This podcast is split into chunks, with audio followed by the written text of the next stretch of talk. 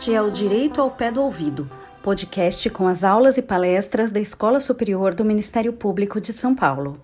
Neste episódio, você poderá aprender um pouco mais sobre contexto da instrução probatória e novas tecnologias, assuntos debatidos na primeira mesa do webinar internacional Temas Contemporâneos sobre a Prova no Processo Penal promovido pela escola e pelo Ministério Público Federal nos dias 25 e 26 de junho de 2020. As exposições foram feitas por Fábio Ramazini Bechara, promotor de justiça, e Bruno Calabriche, procurador regional da República. A mediação ficou a cargo da promotora de justiça Joana Franklin de Araújo e a mesa foi presidida por José Roberto Fumac Júnior promotor de justiça e assessor da Escola Superior do MPSP. Venha para a aula de hoje.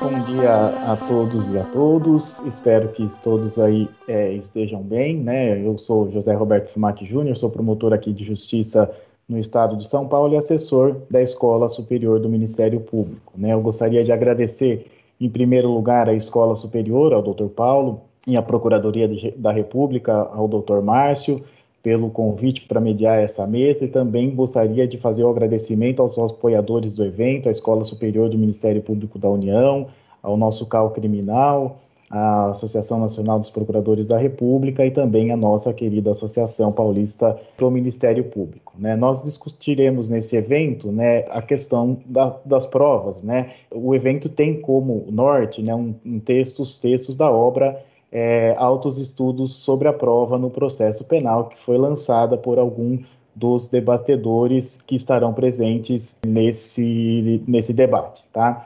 É uma coletânea que foi prefaciada pelo professor Antônio Carlos Antônio Magalhães Gomes Filho, né, e foi a ele dedicada especialmente, né, um dos nossos maiores estudiosos aí sobre a prova, né, e era apresentada pelo ministro Rogério Schietti e busca enfrentar, né, de forma aprofundada os temas mais polêmicos relacionados à prova no processo penal. Tá? Em, na verdade, nós montamos uma dinâmica aqui um pouco diferente da, da, das tradicionais, então as mesas serão presididas por representantes da Escola do MP de São Paulo e pelos organizadores da coletânea, Dr. Daniel Salgado, Luiz Felipe Kircher e Danilo Dias, e contará com a mediação de colegas do Ministério Público Estadual para a construção dos debates junto com é, autores de, de, alguns desses textos e outros especialistas que foram trazidos também para brilhantar ainda mais é, esse evento. Tá? É, como eu faço parte aqui da primeira mesa, né, é, só dando uma dinâmica é, de como os trabalhos funcionarão, né, as discussões serão divididas em dois blocos, na verdade, né, sempre é, a gente tem quatro eventos programados, quatro horários programados, hoje de manhã, hoje à tarde, amanhã de manhã e amanhã à tarde, né? A gente vai fazer essa divisão e cada, e cada módulo será dividido em dois blocos, né? E sempre colocadas, né, a partir de perguntas feitas pela mediadora, colocadas para os debatedores, tá? Quem está, está nos, nos, pessoal que está, os ouvintes que estão nos acompanhando pelo YouTube também terão oportunidade de fazer perguntas, né? Poderiam colocar as perguntas no chat e nós vamos selecionar as perguntas e passar para os debatedores responder essa tarefa com a nossa querida mediadora, tá?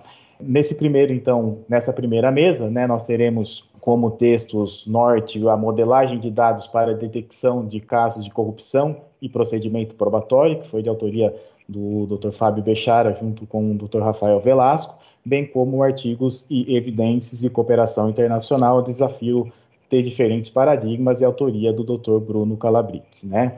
Já para não me alongar aqui, né, já passo a discussão é, e apresento, né, faço a apresentação dos demais componentes da mesa, né, como mediadora nós temos a doutora Joana Franklin de Araújo, que é promotora de justiça e mestre de direito pela USP, como debatedores, teremos hoje o Dr. Fábio Ramazini Bechara, promotor em Justiça, doutor em Direito Processual Penal pela USP, professor de mestrado e doutorado da Universidade Mackenzie, membro da HCINT USP, Grupo de Análise de Conjunturas Internacionais da USP, para abordar o tema modelagem de dados e procedimento probatório. O segundo expositor será o Dr. Bruno é, Freire de Carvalho Calabric, procurador regional da República, doutorando em Direito pela UNB e vai abordar, abordar é, justamente o tema e evidências e cooperação é, internacional, paradigmas e desafio. É, sem mais delongas, passo então a palavra à doutora Joana Franklin para considerações iniciais e as perguntas diretivas aos debatedores. Obrigado a todos. Obrigada, bom dia a todos e a todos. Inicialmente, gostaria de agradecer ao Dr. Paulo Sérgio de Oliveira e Costa e à Escola Superior do Ministério Público pelo convite para integrar como mediador essa mesa, que trata de um tema que considero moderno e muito instigante. Como mencionado pelo Dr. Fumac, falaremos do contexto da instrução probatória e de novas tecnologias, especialmente de modelagem de dados e procedimento probatório e de e-evidence e cooperação internacional. Primeiro, eu daria um panorama rápido sobre o assunto, depois passaria a palavra aos debatedores com alguns questionamentos e, ao final, como mencionado pelo Dr. Fumac, passaremos as perguntas e reflexões trazidas pelo público via chat. Então, fiquem à vontade para perguntar, comentar, que teremos tempo para respondê-las e comentá-las ao final. As novas tecnologias trouxeram inúmeras possibilidades para a prática de condutas criminosas, mas também para a identificação e investigação dessas condutas. Nesse contexto, a atuação do Ministério Público se transformou e ainda vem se transformando muito, em especial no que se refere à criminalidade de colarinho branco e aos crimes contra a administração pública. A possibilidade de utilização de análise de dados por meio de computadores, mais especificamente de algoritmos mineradores de dados, revoluciona a forma como as investigações criminais são conduzidas. Além de possibilitarem a identificação de situações que dificilmente seriam identificadas de forma manual, essas novas tecnologias também agilizam a investigação, encurtando seu tempo de duração. Exemplificativamente, a análise de dados pode permitir a detecção de casos de empresas que apresentam padrões de conluio com outros licitantes, por exemplo, aquelas que vencem licitações contra empresas de fachada que sempre são derrotadas, ou então esses algoritmos de mineração também podem detectar casos anômalos em que empresas que ganham licitações possuem sócios que são, por exemplo, beneficiários de Bolsa Família. Enfim, é, diversos indícios de corrupção podem ser identificados por meio da utilização de algoritmos de mineração de dados. Sobre esse tema será a exposição do Dr. Fábio Bechara. Além dos algoritmos, as provas digitais, ou e-evidences, são fundamentais na moderna investigação criminal. São vários os dados eletrônicos que precisam ser acessados e analisados em investigações e processos criminais. Atualmente, qualquer crime, não apenas os cybercrimes, podem ser potencialmente elucidados por meio de informações eletrônicas. Surgem problemas, entretanto, quando os servidores em que ficam armazenados esses dados estão localizados em um país diferente. Nesses casos, nem sempre é fácil conseguir acesso aos dados. Sobre esse tema e sobre as formas de cooperação internacional será a exposição do Dr. Bruno, do Dr. Bruno. Esses temas serão debatidos é, nesse evento não apenas do ponto de vista científico-acadêmico, mas também sob a sua perspectiva prática. Afinal, ainda que o desenvolvimento da teoria seja fundamental para o desenvolvimento das ciências em geral, a sua boa aceitação também depende de reflexos e utilidades práticas na atuação do operador de direito. Ainda, debater a prova no processo penal implica ter em mente a necessidade de resguardar as liberdades públicas e os direitos do acusado, mas também a preservação da ordem pública, indispensável ao sadio convívio social e à proteção de todos. Se, por um lado, não se pode desenvolver uma atividade investigativa e acusatória ilimitada em nome da verdade, devendo a verdade ser obtida de uma forma constitucionalmente válida, por outro lado, é certo que a atividade investigativa deve ir muito além da colaboração dos investigados e de eventuais testemunhas e vítimas. Nesse contexto, as novas tecnologias podem ser importantes aliadas, sendo necessária maior capacitação e instrumentalização das instituições que integram o sistema da justiça. Em especial, em relação ao Ministério Público, é certo que o uso de novas tecnologias e técnicas de investigação é fundamental para que possa, cada vez mais, desempenhar o papel que lhe foi atribuído pela Constituição de 88. Se hoje, com a globalização, a criminalidade assumiu definitivamente uma feição transnacional, é necessário um modelo processual e probatório que possibilite uma repressão mais eficaz, sem, ao mesmo tempo, descuidar da proteção dos direitos individuais. Nesse contexto, então, começaremos os debates, passando a palavra ao Dr. Fábio Bechara. Dr. Bechara, o senhor poderia, por favor, esclarecer no que consiste o mecanismo de mineração de dados por meio de algoritmos e como os resultados desses algoritmos podem ser usados como provas em investigações criminais? Ainda, quais os parâmetros objetivos mínimos a serem extraídos por meio dessa, por meio dessa mineração, aptos a comprovar diferentes modalidades de crime contra a administração pública, como garantir a legalidade e a idoneidade probatória dos resultados da aplicação dessa ciência de dados? Como resguardar o contraditório na formação dessa prova? Qual a natureza do meio de prova nesses casos? E, por fim, qual o procedimento probatório adequado para resguardar a sua eficácia no processo de tomada de decisão? Com a palavra o doutor Fábio. Obrigada. Bom, bom dia a todas e a todos. Em primeiro lugar, cumprimentar o meu querido amigo Fumac, representando a Escola Superior do Ministério Público, na figura do nosso diretor, Paulo Sérgio Oliveira e Costa. Cumprimentar pela iniciativa, por ter abrigado aí a, esse evento de, de, primeira ordem, né, no primeiro, desde, o primeiro, desde o primeiro momento, em, com, junto com o Daniel Salgado, que é o nosso grande mentor intelectual de tudo isso daqui, né, enfim, que conseguiu reunir todo mundo para poder participar dessa, dessa discussão. Fazer um registro especial aqui para Joana, que de maneira muito precisa e competente é, delimitou de maneira é, cirúrgica, eu diria, é, os desafios e as principais questões que a gente vai dialogar aqui nessa, nessa manhã, que é um privilégio poder ter uma colega recém-ingressa, com dois anos, agora recém-vitaliciada na carreira brilhante e, e conduzindo esse trabalho com a gente aqui pela manhã. E também o Bruno Calabriti, também a oportunidade de poder reencontrá-lo aqui nessa, nessa manhã e poder, da mesma forma, é, dividir, talvez acho que menos menos conclusões e muito mais angústias, né? O tema da prova, sem dúvida alguma, ele cerca a gente muito mais pelas, pelas angústias do que propriamente pelas certezas, né? E é nesse sentido que eu vou tentar aqui, de alguma forma, é, contribuir com, com vocês. É, eu queria é, citar aqui, logo de, de saída, para responder a primeira provocação que foi feita pela, pela Joana, não é? Quando a gente está falando de mineração de dados, não é? a expressão mineração de dados vem do inglês data mining, né? que é nada mais é do que um esforço de, de captura, de captura de dados disponíveis. Não é? E quando a gente está falando de um processo de captura de dados disponíveis, é, sem o suporte tecnológico, é, dificilmente a gente consegue fazer todo esse movimento de esse movimento de localização, identificação, é, extração e processamento de, de dados. A realidade da, do data mining ou da inteligência artificial, das diferentes aplicações de inteligência artificial, vem de certa forma, entrando no nosso repertório de maneira cada vez mais frequente, né? De diferentes maneiras, meio de, de, forma até meio assistemática, né? É, a gente vai se acostumando cada vez mais com, com frases ou com clichês né, do tipo: olha, é, precisamos dessa tecnologia para prever os nossos resultados, para prever o tipo de decisão. E nada mais é, o que a tecnologia faz, nada mais é do que nos permitir é, reconhecer comportamentos e aprender com esses comportamentos passados, identificando padrões que nada mais são do que tipologias. É, fazendo um paralelo aqui, que eu acho que ajuda todo mundo visualizar pragmaticamente, todos nós aqui, acho que todos que estão participando do evento, estamos acostumados, e a gente que é um pouco mais velho, não é? é a gente pegou essa história bem do comecinho, que é trabalhar, por exemplo, com os relatórios de inteligência financeira do COAF. O que, que é o relatório de inteligência financeira do COAF? senão uma aplicação clara de inteligência artificial e da técnica de mineração de dados. Um desafio, com um ponto. Existe um modelo de cooperação compulsória, a partir das informações que são diariamente comunicadas para o COAF.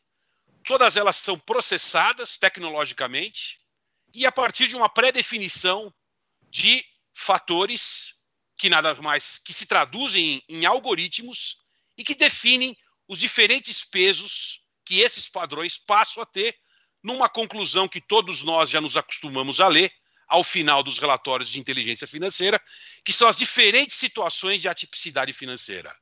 A conclusão atipicidade financeira é uma conclusão gerada por uma aplicação de técnica de machine learning que se socorre da mineração de dados, que é exatamente a extração, a coleta e o processamento de toda essa cadeia para gerar uma conclusão, no caso, a tipicidade financeira. A mesma coisa está acontecendo em relação à detecção de casos de irregularidades em contratações públicas. Duas experiências que vale a pena mencionar: a primeira do CAD, com o projeto Cérebro, e a segunda do Tribunal de Contas da União, com o projeto Lab Contas. Os dois se socorrem de técnicas de machine learning e fazem o uso da mineração de dados exatamente para melhorar o seu processo de tomada de decisão. Ocorre que, invariavelmente, o resultado dessas conclusões podem ou não gerar uma hipótese de investigação. Se a gente imaginar nos casos de corrupção, assim como foi mencionado há pouco pela, pela Joana, se a gente imaginar que nos casos, na detecção de possíveis casos de corrupção, você tem uma situação que envolve um grande ganhador de licitações que sempre ganha de empresas que sempre perdem, eu não estou dizendo necessariamente que eu tenho um indício de crime, mas eu tenho pelo menos uma hipótese de investigação que pode ser confirmada.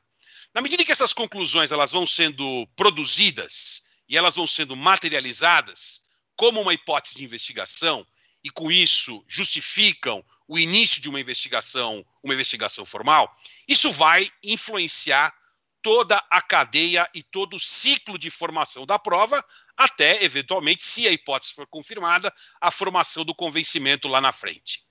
A questão que se coloca, no entanto, é qual é a confiabilidade dessa conclusão. Porque se a máquina aprender errado, eu corro o risco de ter o falso positivo. E se eu tiver o falso positivo, a confirmação do falso positivo pode me levar igualmente a equivo acusações equivocadas e, consequentemente, a julgamentos equivocados. Essa terminologia e esse repertório, para nós do direito, vai começando a se incorporar de maneira cada vez mais, mais frequente. Talvez, como eu disse no começo, de maneira totalmente assistemática, mas ele vai se incorporando dentro do nosso, dentro do nosso repertório.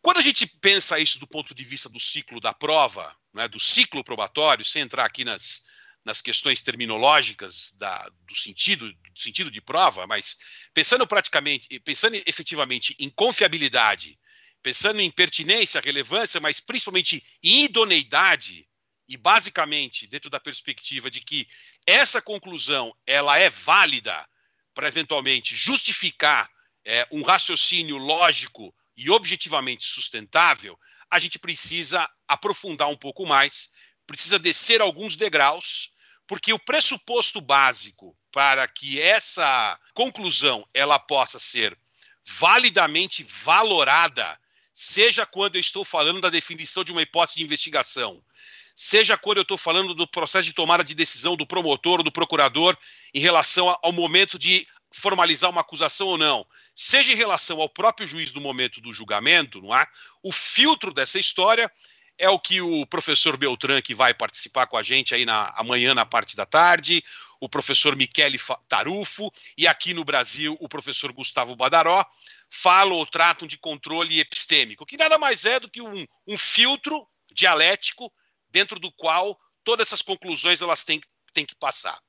Quando a gente vai aplicar, ao se aplicar o controle dialético sobre uma conclusão gerada a partir da aplicação de uma técnica de machine learning, uma técnica de inteligência artificial, que se utiliza de mineração de dados, me parece que são fundamentais alguns requisitos. O primeiro requisito é o requisito open source. Quando eu falo do requisito open source ou, da, ou da, do, do software livre, não é? significa que o código utilizado para fazer a extração do dado, o processamento dele, tem que ser um código conhecido. A gente agora começa a se acostumar, por conta da, da, alteração legislativa do começo do ano, com o conceito de cadeia de custódia mais presente nos modelos dos países de tradição common law. Mas isso é incorporado hoje textualmente no nosso texto. Se a gente pensar em termos de cadeia de custódia, dentro dessa lógica do que eu estou falando aqui, do que eu estou dividindo aqui com vocês, essa cadeia de custódia começa pela identificação da tecnologia utilizada exatamente para fazer a captura. Por quê? Porque se eventualmente no uso da tecnologia for questionável, for questionável a, o eventual, a eventual seletividade na escolha do próprio dado a ser a ser buscado ou extraído, eu vou cair no problema do falso positivo. E ao cair no problema do falso positivo, eu questiono ou eu coloco em dúvida a própria legalidade da conclusão gerada. Então, o primeiro requisito é o requisito do, do open source. A fonte ela tem que ser, ela tem que ser conhecida. Isso significa conseguir explicar qual é o racional lógico da própria decisão da máquina. Se eu não consigo explicar, e aí um segundo requisito, qual é a fundamentação, qual é a explicação para a conclusão da máquina, eu não consigo, da mesma forma, reconhecer o mínimo razoável para justificar racionalmente a tomada de decisão, pensando em termos de hipótese de investigação, de acusação criminal ou mesmo julgamento, de forma objetivamente coerente. E aqui eu me refiro à fundamentação da decisão da máquina, que é exatamente explicar quais, qual é a razão para determinados dados terem sido escolhidos, ou qual é a explicação lógica, ou qual é a confirmação científica, ou a sustentação científica do próprio algoritmo para justificar aquela determinada conclusão. Vou voltar para o exemplo do relatório do COAF, que talvez ajude a ilustrar de maneira mais tangível isso que eu estou conversando aqui com vocês. Não é? A conclusão sobre a tipicidade financeira leva em consideração 78 fatores. 78 fatores, na realidade são 78 dif diferentes tipos de comportamento que, somados em função de um histórico, revelam um determinado padrão e geram a conclusão ou apontamento dessa conclusão para o analista. Se essa conclusão ela não for logicamente explicável ou racionalmente explicável, eu não consigo reconhecer nela para fins de hipótese de investigação e para fins de acusação ou para fins de julgamento, a racionalidade objetiva minimamente necessária para explicar o porquê daquela, daquela decisão. Veja, tem uma questão que me parece é, importante é, colocar dentro desse contexto, não é? Nesse artigo, especificamente nesse artigo publicado em parceria com o Rafael, o Rafael era um pesquisador que era da Fundação Getúlio Vargas, da Escola de Matemática Aplicada do Rio de Janeiro, hoje está na, na Universidade Federal Fluminense, é consultor do Banco Mundial, cientista de dados, e a gente trabalhava exatamente dentro da perspectiva de tentar deslocar o momento em que eu consigo reconhecer a detecção de irregularidade na contratação pública. Toda vez que a gente leva em consideração os casos de corrupção, a gente sempre chega depois, sempre chega tarde, e invariavelmente o resultado ele é frustrante.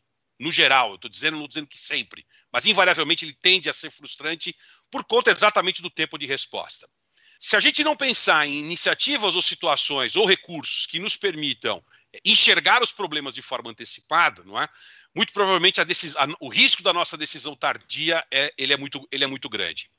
Dentro dessa lógica, na medida em que essa, essa nomenclatura e essa literatura ela passa a ser incorporada, e embora ela tenha todo um referencial teórico próprio, é inegável que ela cada vez mais se faz presente dentro da nossa realidade. Isso acontece com reconhecimento facial, isso acontece com reconhecimento por meio do, do método de DNA, isso, reconhece, isso acontece com reconhecimento de voz. Reconhecimento de voz se pauta por padrão. Então a lógica do padrão, ela se vê presente em uma série de outras situações. A diferença agora, o que acontece particularmente com relação aos casos de detecção dessas tipologias de risco, tipologias de risco não são mais nada do que padrões, não é? Padrões que revelam um indicativo de risco de irregularidade.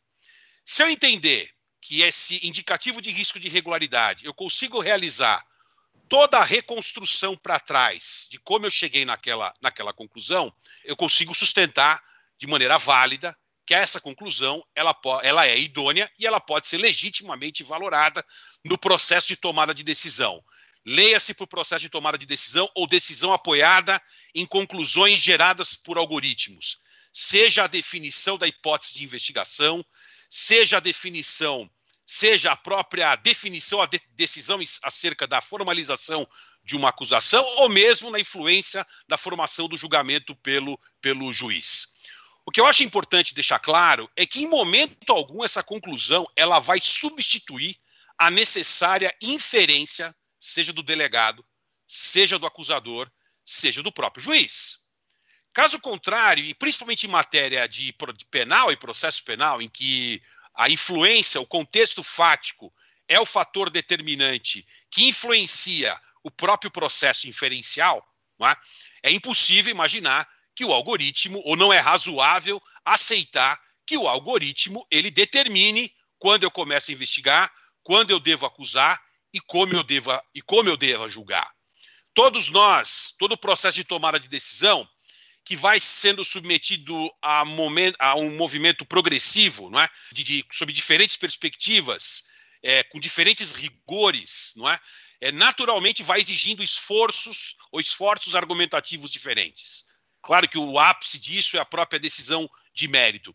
Mas imaginando que todo esse movimento que começa lá atrás, da extração dos dados, da captura dos dados, e aqui um dado importante, não é? A lei de acesso à informação definitivamente quebrou um grande paradigma. Nosso problema durante muito tempo foi acesso à base de dados. Num segundo momento, o grande problema era a tecnologia disponível para poder capturar e processar. Hoje, o grande desafio é criar governança sobre tudo isso daí. E essa governança significa que a gente tem que saber quais são as perguntas que a gente quer fazer. Porque senão a gente vai ter, se a gente não souber a pergunta que a gente vai saber, tudo isso vai gerar muita desinformação. E ao gerar muita desinformação, eu volto ao meu problema inicial. O risco do falso positivo é enorme. O risco de presunção de ilícitos ou de não ilícito é enorme. Não é? E daí esse cuidado de fazer com que as instituições elas cada vez mais é, se adaptem não é? a esse novo formato, a esse novo modelo, de forma a, in, a introduzir dentro da sua, do seu próprio repertório é? como interpretar e como utilizar pragmaticamente é, cada uma dessas diferentes situações que são, que são geradas. Mas caminhando para o fim aqui, dizendo, é, colocando aqui, por exemplo, algumas tipologias de risco de conluios entre licitantes, não é? Empresas que vencem outras empresas com a qual possui sócio, possui sócio em comum, familiares em comum entre sócios de empresas licitantes, empresas perdedoras contumazes, e aí vai, tipologias de risco relacionadas ao sócio da empresa fornecedora de órgão público ou licitante, tipologia de risco de empresa fornecedora de órgão público e por aí afora. Mas volta ao meu, talvez ao ponto inicial de toda essa história. Cada vez mais as instituições elas estão passando por um processo de interação com outros órgãos, não é? É, essa relação entre os diferentes órgãos de accountability, se a gente pensar no modelo brasileiro, que é um modelo totalmente horizontalizado, não é? é, que vai de tribunais de contas do Estado, município, CGU, TCE, CAD, Ministério Público do Estado, Ministério Público Federal. Todos, todos nós temos um pedaço dessa história, não é? Todos nós temos feito tentativas de avanço nesse movimento de minerar dados, né? de capturar e minerar os dados, filtrar os dados e, com isso, processá-los de uma forma a gerar conclusões que sejam sustentáveis, principalmente na perspectiva de uma hipótese de investigação.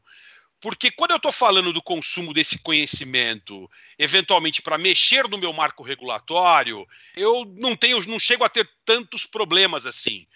O meu maior problema é exatamente nas situações em que, eventualmente, a gente é, tem o risco de tomar como verdadeira uma hipótese que eventualmente possa constituir um falso positivo e isso gerar uma, uma investigação sem o menor mínimo, sem o mínimo de, de consistência.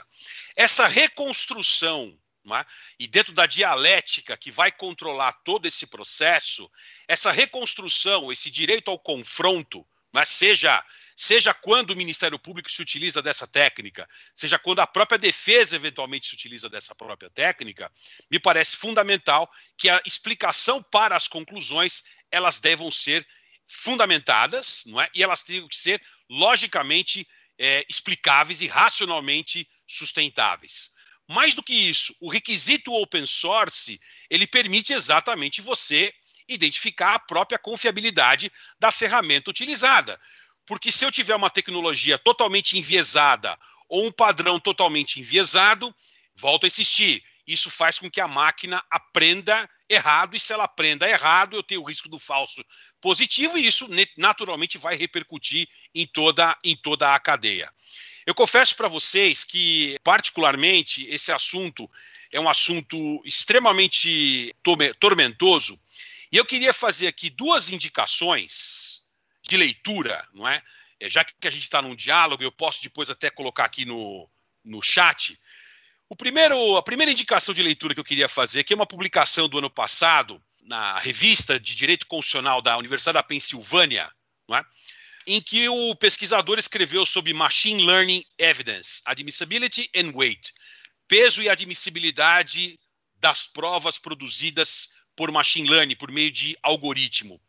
É interessante destacar aqui algo que também vem sendo incorporado muito no nosso repertório, que são expressões utilizadas nos países de tradição como law, como é, probable cause, beyond reasonable doubt, estándares probatórios. Essas expressões são expressões próprias dos países, dos sistemas processuais de tradição common law. Isso para nós é altamente desafiador, porque fazer uma importação seca desses institutos, isso vai gerar um excessivo recurso retórico, e eu confesso que eu tenho dificuldade de compreender isso, porque a gente tem um, se bom ou ruim, a gente tem um regime jurídico da prova é, no Código Brasileiro bastante detalhado, que fornece todo um referencial e parâmetros de sustentação, diferentemente do que acontece nos países de tradição comum law. Então, esse movimento ele não pode ser um movimento de pura tradução, é? É, de um modelo do modelo estrangeiro para o modelo brasileiro, mas sim um esforço de transplante. E quando eu falo em, um movimento de transplante, é exatamente verificar em que medida essa, esse processo de análise e verificação é, do recurso a essas expressões e sua aplicação no direito brasileiro é, guardam algum tipo de conexão com o que já existe.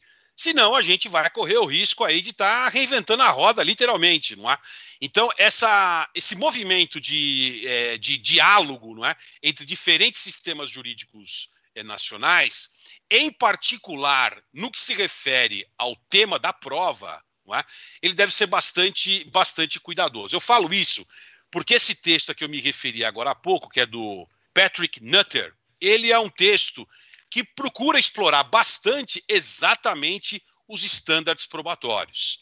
Essa cultura dos estándares probatórios, ela é típica dos países de tradição como law, diferentemente do nosso, em que a gente tem ali o livre convencimento motivado expresso no próprio texto do Código de Processo Penal. No fundo, são diferentes maneiras de chegar ao mesmo lugar. Uma coisa é certa, ainda que seja um modelo inspirado ou modelo originado num país de tradição como o law.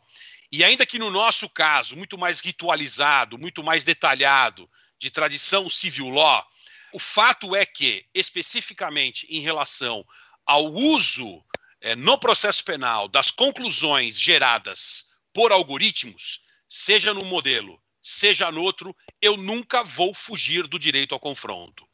O direito ao confronto, do ponto de vista do que a dialética deve propiciar Sobre essas conclusões, isso deve implicar desde a identificação da fonte, da fonte aberta da tecnologia utilizada para que ela possa ser questionada, da própria metodologia na formulação e construção dos algoritmos que são que é utilizada e principalmente das próprias conclusões. E essa cadeia, de modo totalmente é, estruturada e articulada, é, permitir uma inferência para que essa conclusão ela possa ser questionada como válida ou como inválida, a depender do grau de transparência e de abertura que venha se dar às partes é, que vão, de maneira dialética, confrontar durante todo o ciclo da persecução penal. Seja da hipótese de investigação, seja no momento da formulação da acusação, seja no exercício ou na resposta da defesa, mas principalmente no próprio julgamento de mérito. Enfim, é, essas eram as ponderações que eu, que eu gostaria de fazer. Queria parabenizar a escola, parabenizar o meu querido amigo, diretor Paulo Sérgio Oliveira e Costa, que tem democratizado literalmente a escola superior para o país inteiro agora com o uso da, com o uso da tecnologia. É, é um prazer e um privilégio poder ter essa oportunidade de dialogar com colegas, servidores, estagiários, advogados, promotores, procuradores do país inteiro. É, isso, isso dá um alento né, em momentos de, de, de pandemia, é um sopro de, de, esperança e de oxigenação nesse processo de compartilhamento, de troca de, de ideias. Obrigado mais uma vez. Eu fico à disposição aí para o segundo tempo para a gente poder debater para as perguntas que eventualmente surgirem. Obrigado, Joana. Devolvo a palavra para você. Obrigada, doutor Fábio. Em primeiro lugar, parabéns pela palestra. Diversos elogios aqui nos comentários do YouTube. Lembrando que as pessoas também podem fazer perguntas aqui no YouTube, que ao final é, serão passadas aos palestrantes. Mas ainda nesse contexto que o senhor estava mencionando, da, dos algoritmos de mineração em bancos de dados, qual, qual, a importância dos bancos de dados públicos? É, quais bases de dados são usualmente usadas nessa mineração? E ainda, quando os bancos de dados forem de acesso restrito ou, ou forem dados privados, como o senhor entende que é possível compatibilizar essa mineração com a proteção à privacidade? Bom, indiscutivelmente a lei de acesso à informação é um divisor de águas nessa história. Né? Eu, eu acho que a gente ainda vive no Brasil o grande desafio de fazer com que todos os municípios brasileiros tenham o seu portal da transparência devidamente atualizado em tempo real. Acho que talvez esse seja o primeiro, o primeiro grande passo. Eu diria, Joana, que hoje o processo de acesso aos bancos de dados e indiscutivelmente hoje todas as instituições públicas possuem bases de dados, não é? Isso sejam e principalmente os órgãos de controle Aqui eu me refiro aos tribunais de contas do estado e do município, ao a CGU, TCU, próprio CAD, todas essas bases de dados. A gente tem as bases de dados da Receita Federal, as bases de dados das secretarias da Fazenda, dos estados e dos, e dos municípios, enfim. O universo de bases de dados hoje, hoje ele é muito grande. Eu não tenho dúvida que hoje existe uma predisposição muito grande dos órgãos em criar é, lagos de dados compartilhados por meio, por meio de acordos de cooperação, como a exemplo do que acontece com o Ministério Público de São Paulo e o Tribunal de Contas aqui do Estado. Não é? Esse lago de dados compartilhado, ele permite, por meio de uma cooperação, fazer com que as instituições enxerguem os seus pontos de convergência e consigam ali criar um, um ambiente de, de alimentação desses dados originariamente em cada uma das instituições. Em relação aos dados que são protegidos por sigilo legal, é? sem dúvida alguma, isso impõe uma dificuldade maior, não é?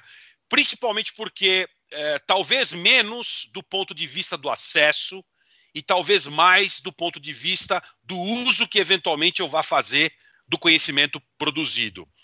É, se a gente pensar, por exemplo, em relação ao compartilhamento de bases de dados é, da Receita Federal, é? ou do próprio COAF, imaginando que ali no COAF a gente já tem um lago de dados bastante heterogêneo, né? Dentro dessa, dessa lógica, o que vai definir fundamentalmente, a meu ver, como ponto de atenção, é menos a possibilidade do acesso e muito mais o uso que eventualmente eu vá fazer, principalmente se eu pensar em relação ao sigilo bancário e ao sigilo fiscal, a, o sigilo que decorre da própria lei. Então, não vejo como problemático a possibilidade de você criar lagos de dados com instituições públicas que possuem, sob a sua responsabilidade e armazenados dados protegidos pelo sigilo legal. O que eu vejo como desafiador e mais crítico, e aí não tem muito milagre, é exatamente quando o uso desse conhecimento ele, ele tiver que eventualmente transbordar por um ambiente de uma investigação, por exemplo, não é? Eu não nunca vou ter que nunca vou ter como fugir da própria ritualidade que, nos, que a própria lei nos impõe para o afastamento do sigilo, seja ele o sigilo bancário, seja ele o sigilo fiscal. Sem dúvida alguma, a LGPD vai trazer um outro desafio, não é? é em relação a tudo isso, porque ainda que eu esteja num banco de dados público, não é? Ban os bancos de dados público invariavelmente também é, informações sobre pessoas. Número de CPF, número de RG, é, se eu pensar CNH, a própria fotografia que eu tenho dentro da CNH. Então, isso, embora a lei ainda não esteja em vigor, não é?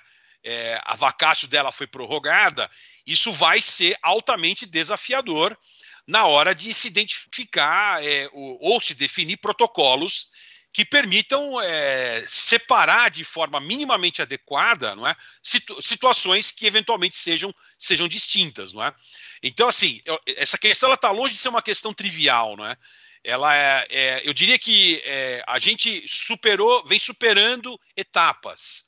A gente superou a, a etapa da total ausência de banco de dados, superou a etapa da ausência total de tecnologia está superando o problema da falta de engajamento institucional dos órgãos para poder criar esses ambientes.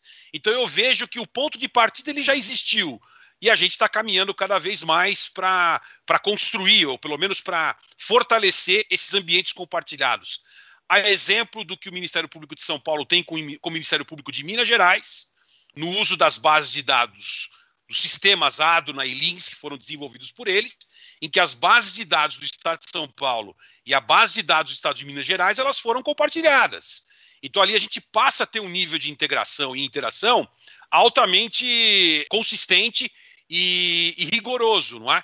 Mas que, novamente, é tão importante quanto a gente pensar em como chegar nisso, é a gente se preocupar também em construir protocolos muito claros sobre como a gente vai usar isso. Porque eu não tenho nenhuma dúvida de dizer para você que o mau uso vai gerar o, o, grande risco do retrocesso. Isso você não tem a menor dúvida.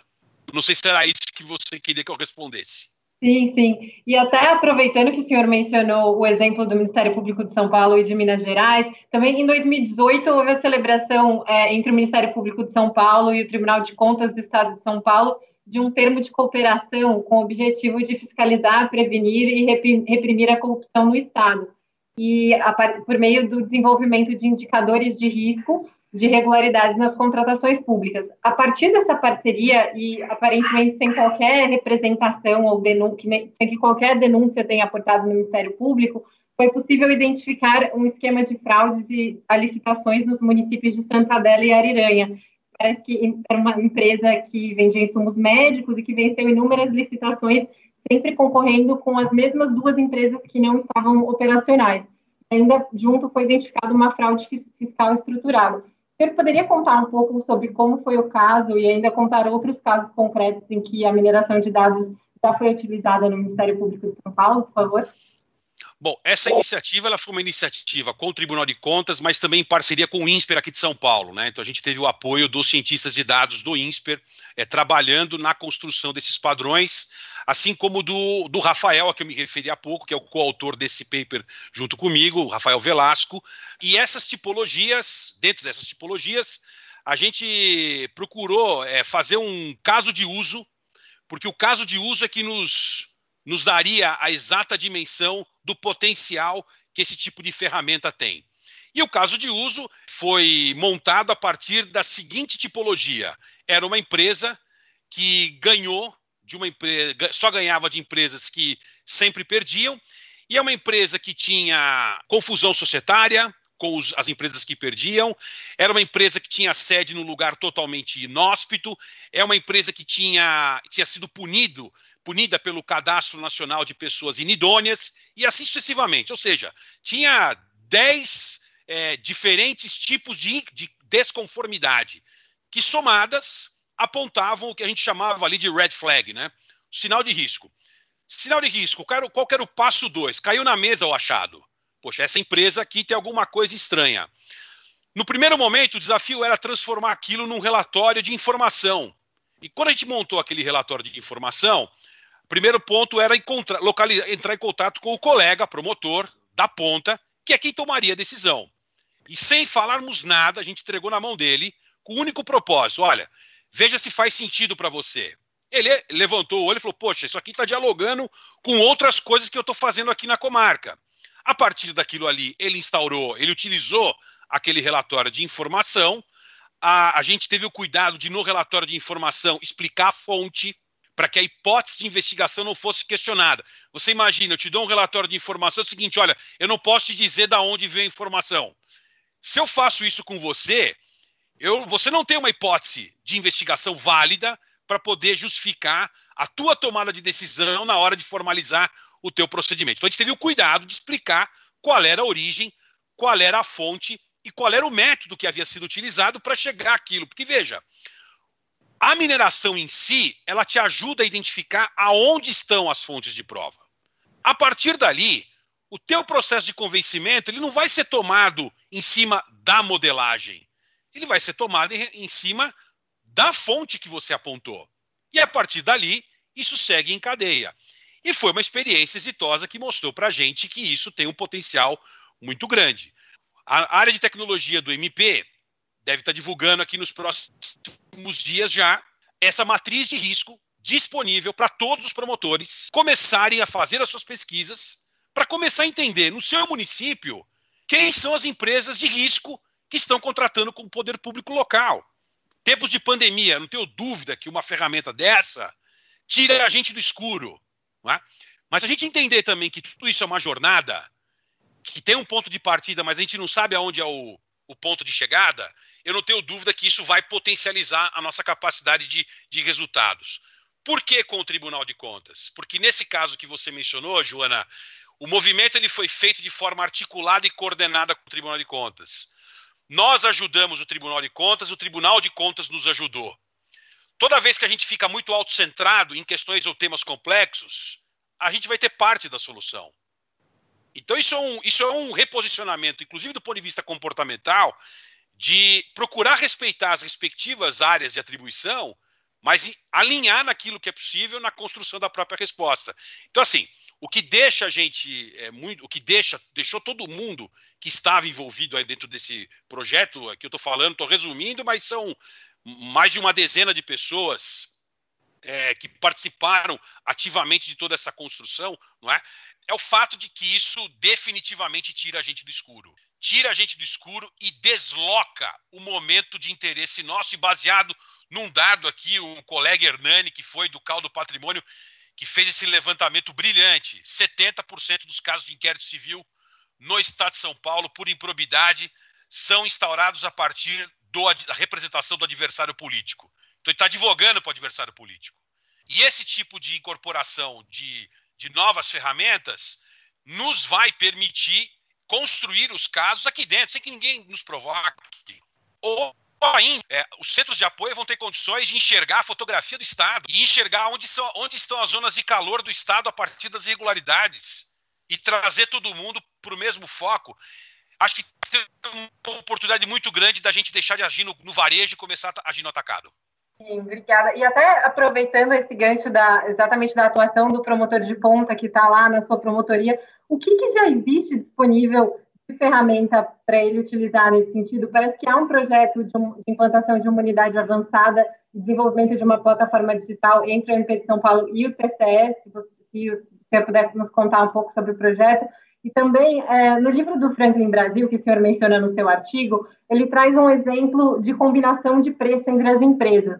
Nele, a partir do tabelamento de dados sobre os preços praticados pelas empresas em diversas estações, ele verificou que tinha um padrão na, na oferta dos licitantes, e de alguma forma parece que seria possível para o promotor da ponta usar um Excel para esse fim, mas a pouca familiaridade do operador do direito com o uso dessas ferramentas parece ser muitas vezes um empecilho para o desenvolvimento dessas novas técnicas.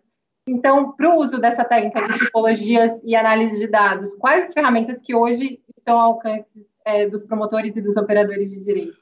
Bom, o MP há alguns anos vem plantando modularmente e agora essa última fase é, com relação a essas, essa matriz de risco com essas tipologias já dentro da SOLE, que é a solução de inteligência do MP. Não é? O ADO e o LINS do Ministério Público de Minas são, o, do, são dois outros recursos. Não é? Mas você mencionou o CAD. Não é? O ano passado, o MP de São Paulo fechou um acordo com o CAD para exatamente tentar é, estabelecer mecanismos de coordenação na negociação dos acordos, ou de leniência, ou de TCC e de colaboração premiada, e agora o ANPP também, o, o Acordo de Não Persecução também no cível, porque o mesmo fato gerador, ao mesmo tempo que ele revela um conluio em termos de licitação, ele revela práticas anticompetitivas também. Existe uma consultoria que está sendo feita pela OCDE para o CAD esse ano aqui no Brasil, não é? e o olhar deles é exatamente sobre isso. Como que a detecção de casos de corrupção no Brasil revelam igualmente a adoção de práticas anticompetitivas que justificariam a intervenção do próprio CAD. Então, essa, essa percepção orgânica, não é? No dia a dia, lá na ponta, vai inclusive do insight da gente, nós promotores, no dia a dia, procurar identificar quem são as outras instituições com as quais eu tenho que buscar essa conexão. Isso não vai, isso definitivamente vai depender da gente mesmo, né? De ter essa visão orgânica, de enxergar que o meu problema de licitação ali pode estar acontecendo em outros municípios, que isso eventualmente pode ter gerado é, autuação no âmbito do CAD, ou que pode gerar uma oportunidade de atuação cooperada com, com o próprio CAD, enfim, o céu é o limite em relação a tudo isso, não é? é não é fácil, quando a gente está falando em implantar ferramentas como essa, de alguma forma a pandemia, ela tem o, o seu lado de oportunidade, não é? Porque acho que todos nós é, definitivamente fomos forçados à inclusão digital, então isso definitivamente se incorporou no nosso, no nosso dia a dia, não é? Isso vai fazer com que a familiaridade no uso dessas ferramentas, isso vai, isso vai sendo é, incorporado de maneira absolutamente natural. Mas isso tem que ser um processo que não tem parada, não é? Tem que ser uma política que vai, ser, vai sendo acompanhada e evoluída, gestão após gestão. E eu não tenho dúvida que a gente vem numa ascendente não é? é? sobre isso, não tenho dúvida que vai continuar. A gente tem cada vez mais colegas é, muito experientes em relação ao uso disso daí. Hoje, por meio da tecnologia, esse processo de compartilhamento e difusão do conhecimento ele vai se tornando cada vez mais simples, né? E vai ajudando bastante. Então, assim, é, eu vejo como muito animador o, o, o, quadro que vem, né? Não adianta, é aquela velha história do, do copo d'água, do meio copo d'água, né? Depende de como eu olho ele. Se eu tiver a visão negativa de olhar ele sempre meio vazio, é um problema, não sou eu, não é, ninguém vai conseguir mover a gente. Agora, se te olhar o meio copo d'água quase cheio, isso muda a própria atitude que a gente passa a ter frente aos problemas, não é? Então, é, o momento de alta criticidade que a gente está vivendo, não é? é? Em que a gente tem um teste de institucionalidade, assim, que talvez a gente não se lembre na, na história recente. É, a gente poder se entrincheirar com essas discussões que a gente está tendo aqui, ou vai ter entre hoje e amanhã, é absolutamente animador. Porque eu vejo que a gente está num processo natural, é lento isso, não é? mas o processo absolutamente natural é, de aprimoramento da nossa capacidade de investigação, de um repensar ou de um reposicionamento sobre como a gente deve, deve agir, não é? Então isso naturalmente vai levar aí a um, eu não tenho dúvida que isso vai levar a um bom, a um bom resultado uma nova geração de colegas que vai entrando, que é totalmente antenada, essa geração de vocês é totalmente conectada, não é? Então isso é fuçada por natureza. Então isso vai criando um ciclo virtuoso de transformação, não tem a menor dúvida a respeito disso. A menor dúvida. Eu sou um otimista incorrigível, tá? Ótimo, não, eu também, eu também. Muito obrigada, doutor Fábio, pela sua exposição, por todos os esclarecimentos. Agora, em razão do tempo, eu vou passar a palavra para o doutor Bruno, mas ao final ainda voltaremos com as perguntas é, do, do, pessoal, do público, para fazer diretamente para o senhor. Como a gente tinha mencionado no começo, o doutor Bruno irá falar sobre o, a cooperação internacional e as formas de obtenção de provas digitais e é, evidências no contexto da investigação criminal. É, essas informações são muito importantes, não apenas para desvendar e para investigar os cybercrimes, mas para qualquer crime comum a internet e o processamento transnacional de dados frequentemente é, acabam desafiando as pretensões jurisdicionais dos estados e os contornos tradicionais dos princípios de soberania e territorialidade. Um ato juridicamente relevante pode ser cometido num país é, atra e através de aplicações de provedores sediados em outro país e produzindo efeitos ainda em um terceiro país. Então, doutor Bruno, o senhor poderia, por favor, nos falar um pouco sobre os instrumentos mais utilizados para a obtenção de dados eletrônicos armazenados no exterior, sobre os MLATs, que são os Mutual Legal Assistance Treaties, os tratados de assistência legal mútua, e bem como sobre a eficiência ou ineficiência desses instrumentos e sobre as alternativas, alternativas possíveis, por favor. Obrigada. Vamos lá. Bom dia a todos. O professor Bechar acabou de mencionar que um dos grandes problemas da mineração de dados é, são as falhas decorrentes desse processo de mineração de dados. Falhas que podem levar à identificação de falsos positivos. E é, em matéria de, de, tratamento de dados pessoais, nós teríamos a chamada discriminação algorítmica. Em matéria de investigação criminal, nós teríamos o problema da falsa hipótese investigativa. O problema é que hoje, no Brasil, nós não temos nem uma lei de proteção de dados em vigor. A, LGPD, como todos sabem, teve sua, sua sua vacância ampliada para até início de agosto. Na verdade, já se, já se é, debate o início da vigência da lei apenas na parte não sancionadora, para agora em agosto, adiando as sanções para 2021. O fato que nós temos uma grande definição, a academia tem clamado pela, pela vigência agora em agosto, tanto quanto possível. uma parte do empresariado brasileiro espera que ela entre em vigor somente ano que vem, com a explicação, com um argumento bastante plausível de que ah, vivemos uma época de pandemia e, e não haveria condições nem financeiras dessas empresas de implementar algumas formas de controle que a lei exige. Então, nós temos hoje uma grande indefinição. Aliás, foi esse o mote inicial da exposição do professor Beachara. É, nós vamos falar mais sobre dúvidas, pelo menos uma, uma parte da nossa exposição será sobre isso, e menos sobre certeza, porque nós estamos construindo a nossa forma de atuação a partir das, das tecnologias, algumas das quais novas, outras nem tão novas, mas somente agora assimiladas por nós no processo penal. Então, eu vou falar é, um pouquinho sobre é, o desafio de, da construção é, desses paradigmas, que hoje é, ainda é, como eu disse, absolutamente indefinida. Nós temos um modelo sendo construído nos Estados Unidos, nós temos um modelo sendo construído na Europa, no meio desses dois gigantes, nós temos o Brasil tentando construir a sua legislação, a sua, as suas formas de tratamento de dados, tanto para fins é, de investigação criminal quanto para outros propósitos. E é preciso que nós conheçamos o que está sendo hoje é, discutido em todo o mundo para que possamos implementar no Brasil algo que nos traga equilíbrio, tanto do ponto de vista é, da eficiência da investigação criminal e do processo penal, quanto do ponto de vista da proteção de direitos fundamentais de investigados, de réus, é, sendo tudo balizado, claro, pelo interesse público da justa punição de culpados. Então, a, a partir das, das perguntas é, que a Joana fez, muito sinteticamente, com muito brilho, eu vou tentar seguir um roteirinho aqui, acho que respondo boa parte dela já, e algumas dessas dúvidas poderão ficar para as perguntas subsequentes. Então, como eu disse, eu quero falar um pouquinho da construção desses paradigmas e inicio, inicio é, dizendo que o Brasil hoje é, realiza a cooperação internacional em matéria de, de, de obtenção de dados eletrônicos preponderantemente usando o instrumento do, do MLAT, o Mutual Legal Assistance Treaties, que a, a Joana mencionou agora há pouco, ou tratados de assistência legal mútua, que podem ser bilaterais ou multilaterais. E a diferença da carta rogatória, instrumento tradicional do processo penal que nós todos conhecemos, é que é, o, o, a troca de informações se dá diretamente por intermédio de autoridades centrais, sem a participação do Ministério das Relações Exteriores.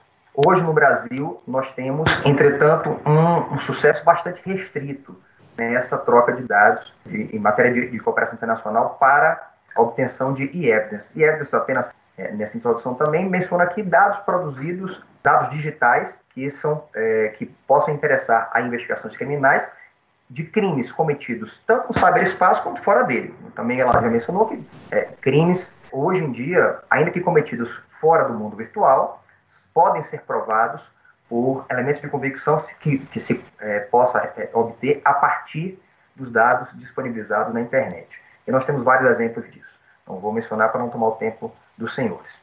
Então, é, hoje nós temos uma, um sucesso bastante limitado Dados do Ministério da Justiça apontam que cerca de 20% apenas das cooperações, dos, das tentativas de cooperação realizada entre Brasil e Estados Unidos, realizadas entre Brasil e Estados Unidos, apenas 20% alcançam sucesso com a entrega da, da, do elemento de convicção perseguido, seja pelo Brasil, seja pelos Estados Unidos. E os Estados Unidos são o, o, são o parceiro, vamos dizer assim, de 90% das cooperações internacionais pela via do, do. É, então, o, o, fato hoje é que é, essa cooperação pela via Milat, que já é um instrumento mais celere que a carta rogatória, ainda assim tem sido bastante ineficiente. Então, o mundo todo tem pensado em formas de, de aprimorar essa cooperação.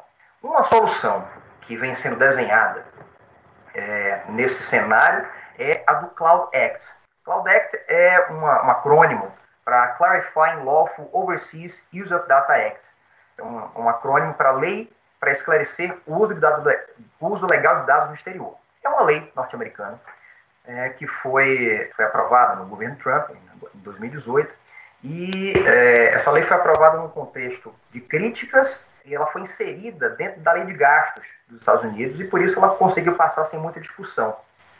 O governo tinha que aprovar essa, essa, essa lei para que o, o Estado funcionasse, a lei de orçamento, a lei de gastos, e é, assim que aprovada, na verdade durante o processo de aprovação também sofreu muitas críticas. É, essa é, a Cloud Act foi, na verdade, aprovada dentro de um contexto maior, como eu disse, mas pode ser associada a um fato bem específico. Em dezembro de 2013, o Departamento de Justiça norte-americano conduziu uma investigação sobre o crime de tráfico de entorpecentes, um crime banal, um crime corriqueiro, e pretendeu ter acesso a, ao e-mail e a conteúdos, metadados das comunicações de determinado investigado. Então, o, o Departamento de Justiça solicitou e obteve um mandado perante a justiça, o juiz de Nova York para que a Microsoft, que era a provedora desse e-mail, informasse tanto alguns é, metadados sobre essas comunicações quanto o conteúdo desses e-mails. A Microsoft se negou a fornecer esse, esse conteúdo, apelou à Corte do Segundo Distrito de, de Nova York, a Corte de Apelações de Nova York, e argumentou que as informações estavam armazenadas num servidor localizado na Irlanda, na verdade, uma subsidiária sua, a Microsoft Ireland, e que, para fornecer esses dados, seria necessário seguir a via do EMLAT, seria necessário seguir a via do, do, do, acordo bilateral dos Estados Unidos com a Irlanda. Em 2006, 2016, a, a, Corte de Apelação é, do Segundo Distrito de Nova York deu, deu razão à Microsoft, fundamentando que o, o Stored Communications Act, que era a lei, é, a lei que regulava a obtenção desse tipo de informação pelo DOJ, não autorizava a expedição de um mandado que fosse que, de, que devesse ser cumprido fora do território dos Estados Unidos. Então, a segunda Corte de Apelações de Nova York disse: ó, Microsoft, de fato, você tem razão. Eu não posso expedir um mandado para obrigar ao fornecimento de, uma, de elementos de convicção que não estão nos Estados Unidos, estão em outro país. Eu não posso determinar o cumprimento de uma medida fora do território do, dos Estados Unidos porque não tenho jurisdição sobre a Irlanda. O Departamento de Justiça recorreu dessa decisão à Suprema Corte dos Estados Unidos a Suprema Corte já tinha concedido o writ of certiorari, ou seja, já tinha admitido o caso de julgamento, reconhecendo a relevância e a, a, o tema constitucional subjacente. E ne, no meio desse processo, em 2018, o Congresso dos Estados Unidos aprovou, em fevereiro de 2018 exatamente, aprovou o Cloud Act e o, o presidente Trump sancionou em março de 2018. Então, o que, que é esse Cloud Act? É um, um, uma lei que passou a permitir o fornecimento direto de dados ao largo da via do Emilat, com base em acordos executivos, chamados Executive Agreements. E esse acordo executivo deve ser assinado por órgãos de segurança dos países envolvidos, dentro de certos requisitos previstos na lei do Cloud Act, do Cloud Act e sob a supervisão do Congresso norte-americano. O Cloud Act, portanto, se, se propõe a substituir a via do Emilat e permitiria a empresas de tecnologia a fornecer determinadas informações diretamente à autoridade dos Estados Unidos ou de outros países, onde tenham sido firmados esses acordos executivos, dentro de certos requisitos que seriam fiscalizados pelo Congresso norte-americano, sem passar por autoridades diplomáticas, sem passar por autoridades centrais de cooperação. Seria diretamente da empresa para a autoridade investigante. O que, que isso representa para as empresas norte-americanas? Para elas é muito interessante porque representa um porto seguro, um safe harbor, que eles chamam lá. Significa que fornecer esses dados de acordo com o Cloud Act teria como consequência o fato das empresas estarem cumprindo a legislação americana, é o país, os Estados Unidos é o país onde elas são, em sua maioria, sediadas. Então, a grande preocupação delas sempre foi a de fornecer uma informação, fornecer um elemento de convicção a alguém que investiga algum crime cometido em outro país, fornecer esses elementos àquela autoridade do outro país e depois ser processada nos Estados Unidos por violar a legislação dos Estados Unidos, que, em tese, não permitiria o fornecimento daquele, daquele elemento de convicção, daquela informação. Então, para as empresas norte-americanas, foi é um bom negócio, Claudete. E para elas a garantia de que estarão cumprindo a lei americana e não poderão ser processadas lá, considerada a lei americana. É, as empresas, então, fornecendo esses dados dentro dos protocolos do Cloud Act, estão resguardadas, estão protegidas de eventuais processos, sanções é, nos Estados Unidos. E um sintoma de que isso foi muito bom para as empresas é que no dia em que foi aprovado o Cloud Act, o CEO da Microsoft veio à internet e tweetou comemorando a aprovação do Cloud Act. Ah, um dia histórico, é fácil encontrar esse tweet na internet. Ele, ele, ele escreveu que Today is an important day for privacy rights around the world, for international relations and for building trust in technology we all rely on every day. Então ele diz, olha, foi muito bom, muito importante é, a gente ter aprovado esse Cloud Act, porque é, estamos construindo a, a, confiança na tecnologia em que todos nós contamos todos os dias. Esse, portanto, essa é a proposta do Cloud Act. E ela, como eu disse, se, se, se, se apresenta como um substituto do MLAT. Na Europa, nós temos, estamos, temos em construção um modelo um pouco diferente desse. Nós temos na Europa, primeiro, o que já é bastante conhecido daqueles que estudam o tema aqui no Brasil, nós temos o RGPD, o Regulamento Geral de Proteção de Dados, ou GPDR, na, na sigla em inglês deles, é o regulamento 679 de 2016, que trata da proteção de dados pessoais no âmbito da, da União Europeia. É um, um, regulamento geral que tem incidência imediata, com força de lei, para os países da, da, da União Europeia. Mas nós também temos na Europa uma diretiva que foi aprovada no mesmo dia, nas mesmas circunstâncias, que é a diretiva 680, da, também do, do, do Parlamento Europeu, que é a diretiva conhecida como DPDPM, a Data Protection Directive on Policy Matters. Isso, essa diretiva é pouquíssimo mencionada no Brasil e trata exatamente da proteção de dados para fins de investigação criminal, para fins policiais ou de investigação criminal. Ela tem sido pouco mencionada no Brasil, é compreensível porque a, a, o, o, RGPD inspirou a nossa LGPD, que ainda está em período de vacácio, como nós mencionamos. Mas é, nós temos que também voltar a atenção para essa diretiva do, do, da União Europeia. Por quê? Porque ela trata de um tema sobre o qual ainda existe uma lacuna. Eu vou mencionar depois que o, a própria LGPD remeteu a uma lei específica o tratamento de dados pessoais para fins de investigação criminal, a lei que não existe ainda. Então nós temos a vacácio da LGPD, que pode ser jogada para 2021, ainda temos esse, essa indefinição.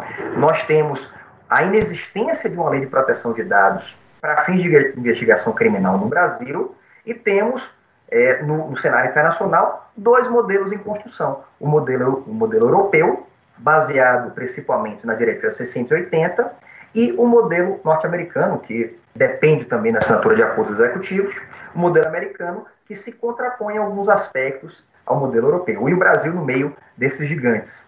O DPDPM, essa diretiva, que ainda não foi transposta para todos os Estados-membros, a diretiva é um pouco diferente do regulamento, o regulamento tem aplicação imediata e a diretiva é, estabelece normas gerais que têm que ser positivadas pelos Estados-membros da União Europeia.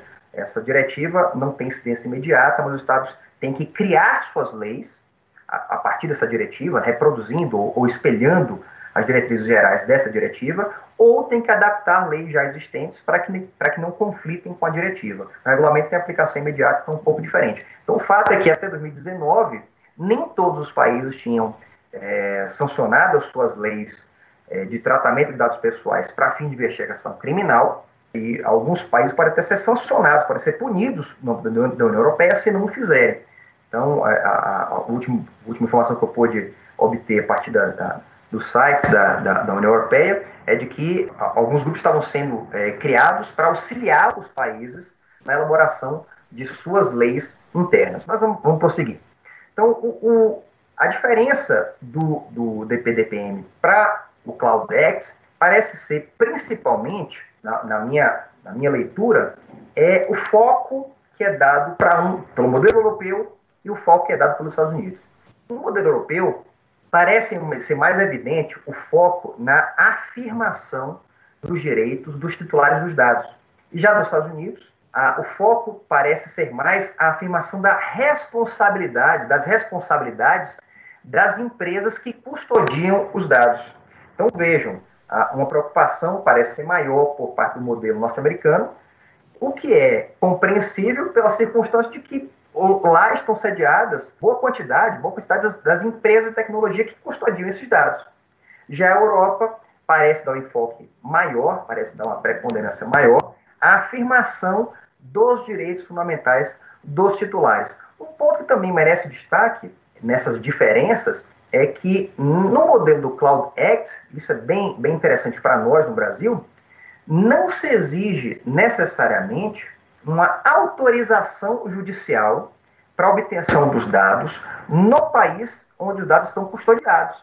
No Brasil, a gente sabe que boa parte desses dados da internet dependerão de prévia autorização judicial. Ainda que não seja interceptação telefônica, nós temos uma previsão no Marco Civil da Internet que exige autorização judicial para obtenção desses dados.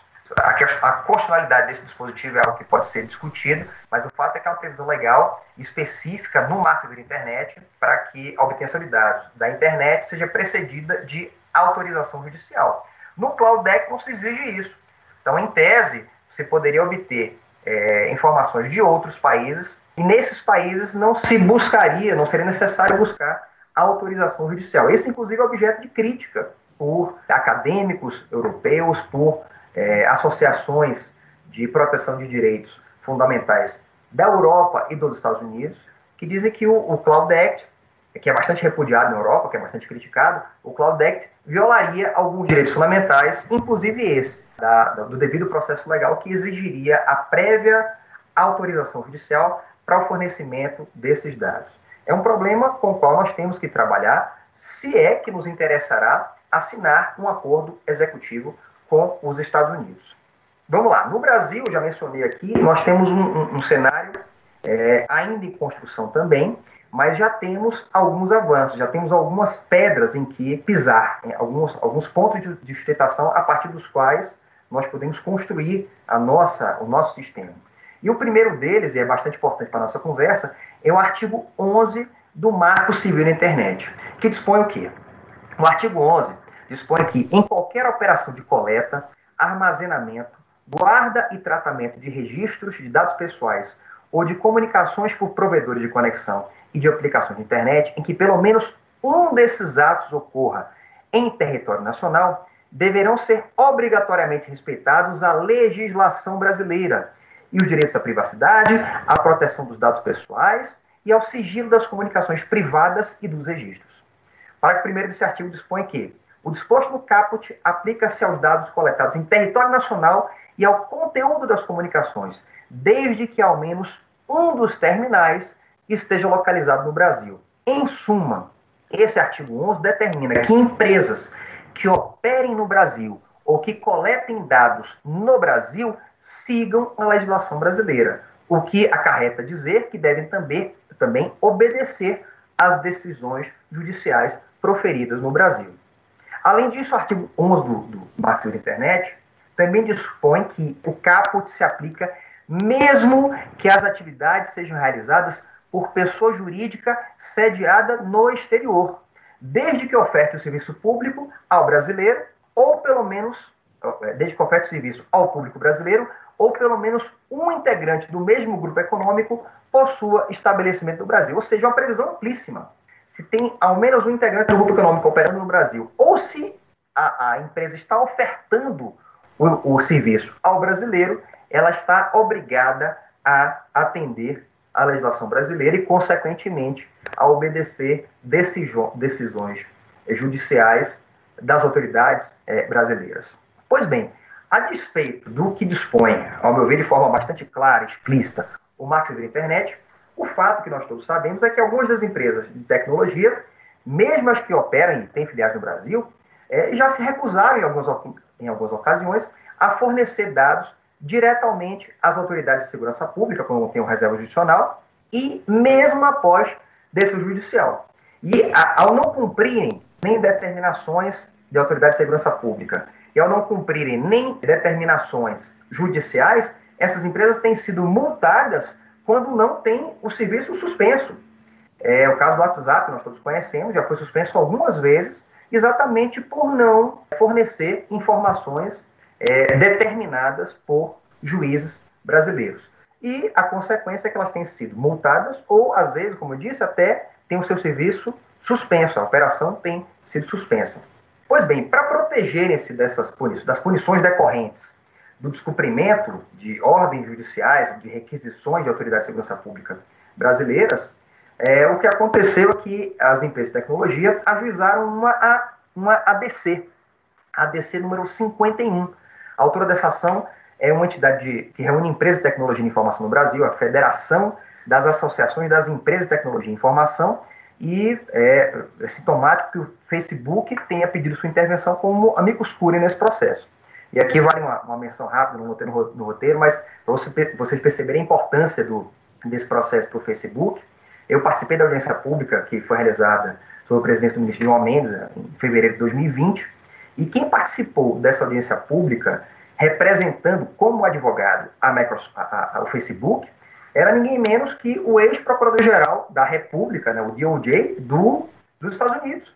Agora está advogando, né, saiu da, da, deixou de exercer sua função pública. Então vocês imaginam é, o, o qual, qual, seria o valor da hora de trabalho é, cobrada por, por, essa, por esse profissional, certamente muitíssimo qualificado, e de fato confirmou isso na, na, na sua exposição realizada na audiência pública. Imagine o quanto tem sido cobrado e qual a importância é que o Facebook dá para trazer esse, profissional dos Estados Unidos para se manifestar numa ação é, julgada por uma corte, Suprema Corte Brasileira, mas é uma corte de um país que aparentemente não é tão determinante para a condução dos negócios de, da, da sua, da, das empresas de tecnologia norte-americanas. Então, é, é, relevante a decisão, sim, é, sobre esse aspecto, até porque pode servir como referência para outros países. Essa DC 51, o pedido da DC é para que se declare a constitucionalidade, olha que interessante, do Decreto Executivo Federal número 3810 de maio de 2001, que promulgou exatamente o Acordo de Assistência Jurídica Penal, o EMELAT, entre Brasil e Estados Unidos.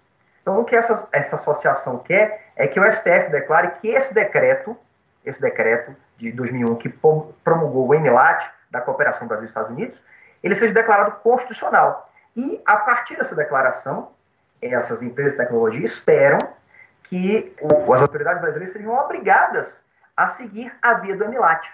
Na prática, o que essas empresas querem não é exatamente a declaração da constitucionalidade desse decreto.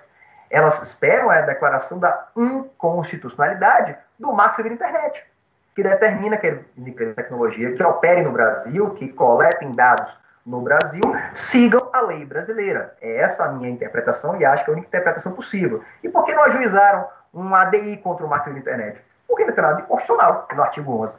Você pode até não gostar do que determina o artigo 11, mas inconstitucional ele não é. Na verdade, é um artigo que afirma a jurisdição brasileira para atos praticados no todo ou em parte no Brasil. Além disso, ainda dentro desse, desse grande cenário de, de cooperação internacional, proteção de dados para fim de investigação criminal, proteção de dados da internet ou não, na verdade, nós temos a ADPF 403 e a ADI 5527. Estão ambas em julgamento e nos últimos 15 dias tivemos um andamento, início de julgamento dessas duas, dessas duas ações é, constitucionais, a ADPF 403 e a ADI 5527. Essas ADPF, ADPFs debatem, em, em síntese, a constitucionalidade do sancionamento de empresas por não cumprirem decisões judiciárias do Brasil.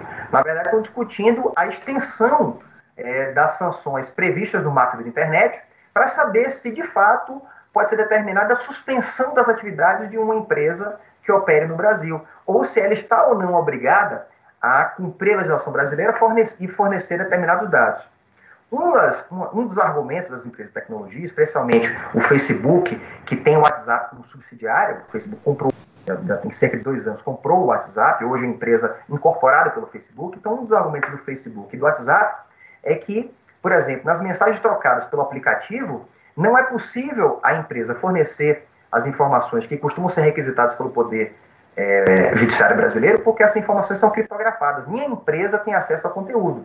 Mas a empresa tem acesso aos metadados, a empresa tem acesso a diversas outras informações, e nós temos casos, no passado, a tendência é que isso diminua, tem, tem diminuído no, no presente momento, o WhatsApp tem sido mais colaborativo. É sintomático disso, na verdade, é que na própria Procuradoria de São Paulo existe um inquérito civil conduzido pelo colega Pedro Machado, é um inquérito civil 1.34.3198 de 2016, em que se apura exatamente essa recusa por parte do WhatsApp de fornecer algumas informações.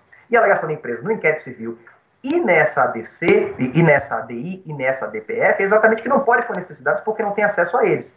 Mas, nesse inquérito civil, já foi possível avançar, o WhatsApp é, reconheceu que de fato pode fornecer diversas informações, geralmente associadas a metadados e a dados não criptografados, e hoje existe um canal para obtenção dessas informações O canal é o www.whatsapp.com/records. A partir daí, é, a partir desse canal disponível na internet, as autoridades públicas podem obter informações básicas do usuário, registro de acesso à aplicação, foto de perfil, diversos metadados das comunicações realizadas por esse aplicativo. Embora o WhatsApp hoje ainda insista que não pode fornecer o conteúdo com o argumento de que é, as comunicações são criptografadas ponto a ponto e ela não tem como quebrar nem suspender o funcionamento dessa tecnologia. Se isso é possível ou não, é exatamente o que está sendo investigado pelo colega da Procuradoria da República em São Paulo, e o inquérito ainda está em aberto. E é isso também que se discute nessa ADI que eu mencionei agora e nessa ADPF. Além disso, vale mencionar, já estou caminhando para o encerramento, queridíssima Joana, queridíssimo colega Fumac, é importante mencionar que nós temos a LGPD ainda não vigente, a previsão de que iniciaria sua vigência agora em agosto. Empresas que teriam obrigação de cumprir a LGPD têm resistido a isso, alegam agora a pandemia, que não teriam condições financeiras de implementar os setores de, de, de proteção de dados internamente. É um argumento razoável. Muitos apostam que tudo vai ser adiado para 2021, mas a academia, estudiosos, profissionais que já trabalham com proteção de dados têm insistido que se dê início à, à, vigência da LGPD já agora em agosto, pelo menos na parte não sancionadora. Se daria início à vigência agora, mas as sanções ficariam para 2021 apenas. O problema é que, no que nos interessa, a LGPD faz uma ressalva expressa. O artigo 4 parágrafo 1 da LGPD é, informa que o tratamento de dados pessoais previsto na lei será regido por legislação específica, o tratamento de dados pessoais para fins de investigação criminal e segurança pública será regido por legislação específica, que deverá prever medidas proporcionais, devido ao processo legal, e os princípios gerais de proteção de dados, de proteção de direitos do titular, previsto na própria LGPD. Na verdade, é uma, uma previsão que é endereçada ao futuro legislador, à futura lei que ainda não foi elaborada. É, ainda que se possa invocar os princípios da LGPD, no eventual no questionamento de, de provas obtidas hoje, a lei LGPD não está nem em vigor, mas imaginemos que esteja em vigor e alguém queira questionar a obtenção de dados pessoais para fim de investigação criminal. Eventualmente pode se invocar os princípios da LGPD, mas ela não está em vigor ainda. O problema é que essa lei específica para tratamento de dados pessoais para fim de investigação criminal ainda não foi nem elaborada. Em outubro de 2019, o presidente do, da Câmara dos Deputados, Rodrigo Maia, é, instituiu um comitê, perdão, em, exato, em, em novembro de 2019, instituiu uma, uma comissão é, de juristas para elaborar um anteprojeto de legislação regulamentando o, da, o tratamento de dados pessoais no âmbito de segurança pública e investigação criminal. Esse grupo, presidido por, pelo ministro F. Cordeiro, do FTJ, teria 120 dias para elaboração da proposta, acho que está tá até superado esse prazo, e conta com é, é, profissionais acadêmicos com, com experiência na área de proteção de dados pessoais. Mas essa proposta ainda não foi apresentada.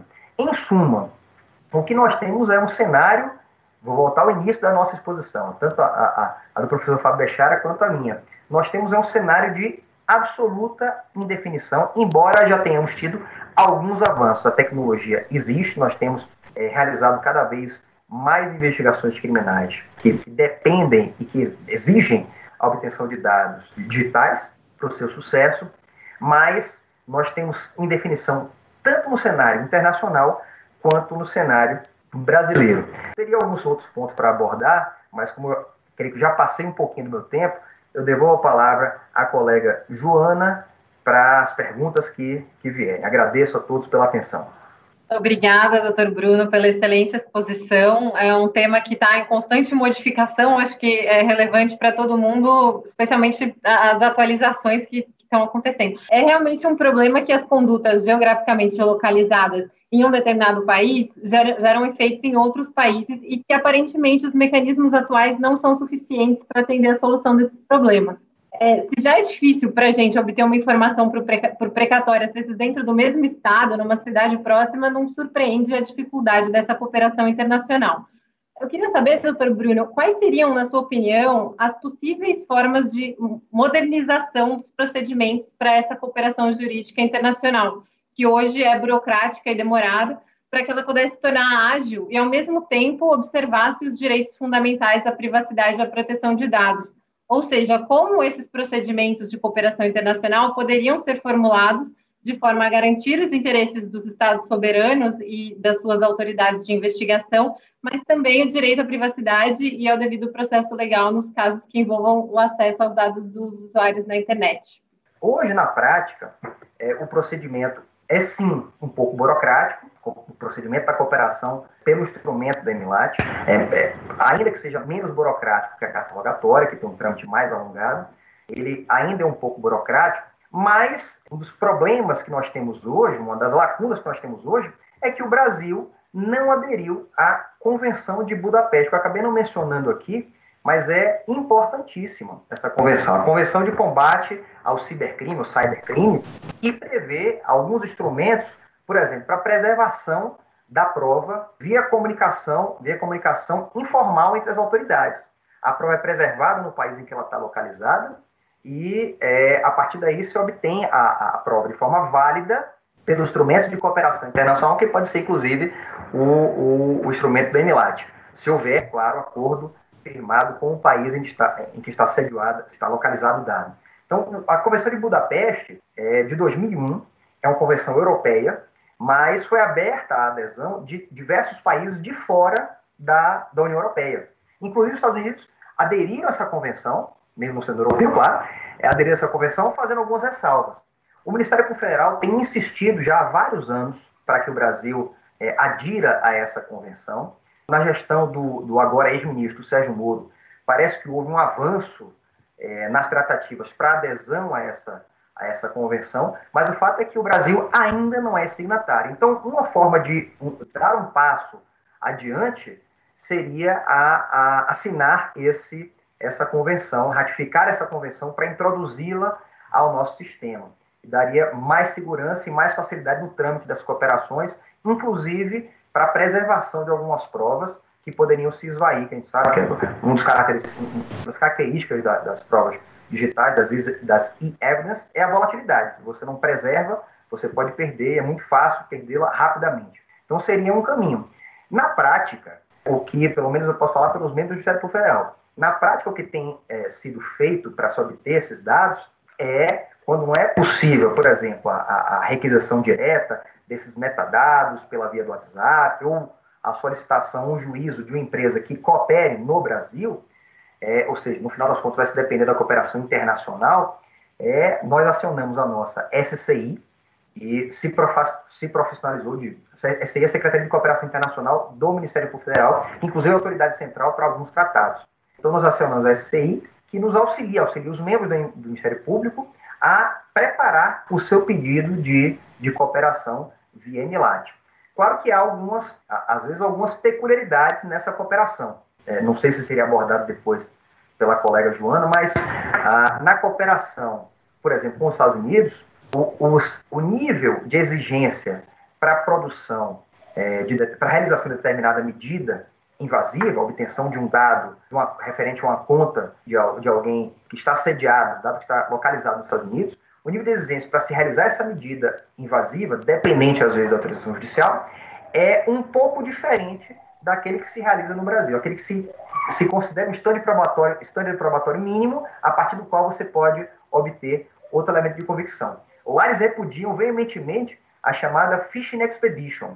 É, você não pode é, pescar de bomba, você não pode, é, numa investigação de tráfico de drogas, sabendo que uma pessoa tem determinado e-mail, você pode, somente por isso, somente pelo ela ter um e-mail, se pedir acesso àquele e-mail.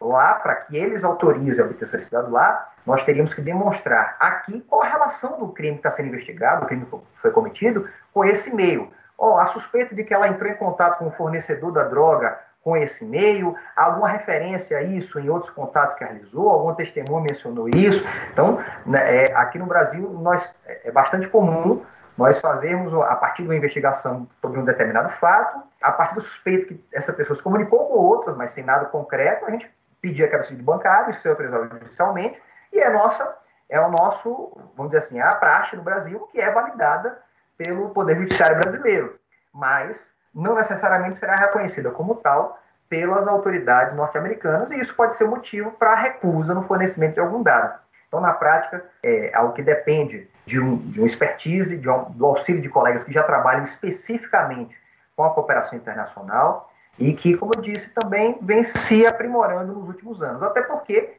temos que fazer isso. O professor Fábio Bechara mencionou agora, a, a tecnologia hoje está disponível. Nós temos que aprender a usá-la de forma rápida e eficiente, claro, sempre com a preservação de direitos fundamentais do investigado e com atenção a, ao interesse público na eficiente persecução penal que conduza à, à condenação de culpados e à absolução de inocentes. Então, é esse o norte que nós temos que ter na nossa atuação. Não é a violação de dados pessoais, de dados de, de qualquer pessoa, não necessariamente dados pessoais, de dados que possam interessar a uma empresa, que possam interessar a, a um grupo qualquer, não necessariamente dados pessoais. Então, nós temos que ter cuidado sempre com a preservação de direitos fundamentais, individuais e transindividuais. Espero ter respondido pelo menos parte da pergunta, querido Joana. Sim, sim, muito boa resposta. E até é, aproveitando que o senhor mencionou que muitos desses pedidos de cooperação internacional feitos no, por autoridades brasileiras acabam sendo rejeitados por essa falta da probable cause, é, parece que também muitos pedidos é, feitos pelo Brasil são recusados em casos de pedidos de bloqueio ou retirada do ar de páginas da internet. Porque nos Estados Unidos o tema é muito relacionado, o tema do hate speech é muito relacionado à primeira emenda da Constituição, que para eles é bastante ampla, né, protegendo a liberdade de expressão e a liberdade de imprensa.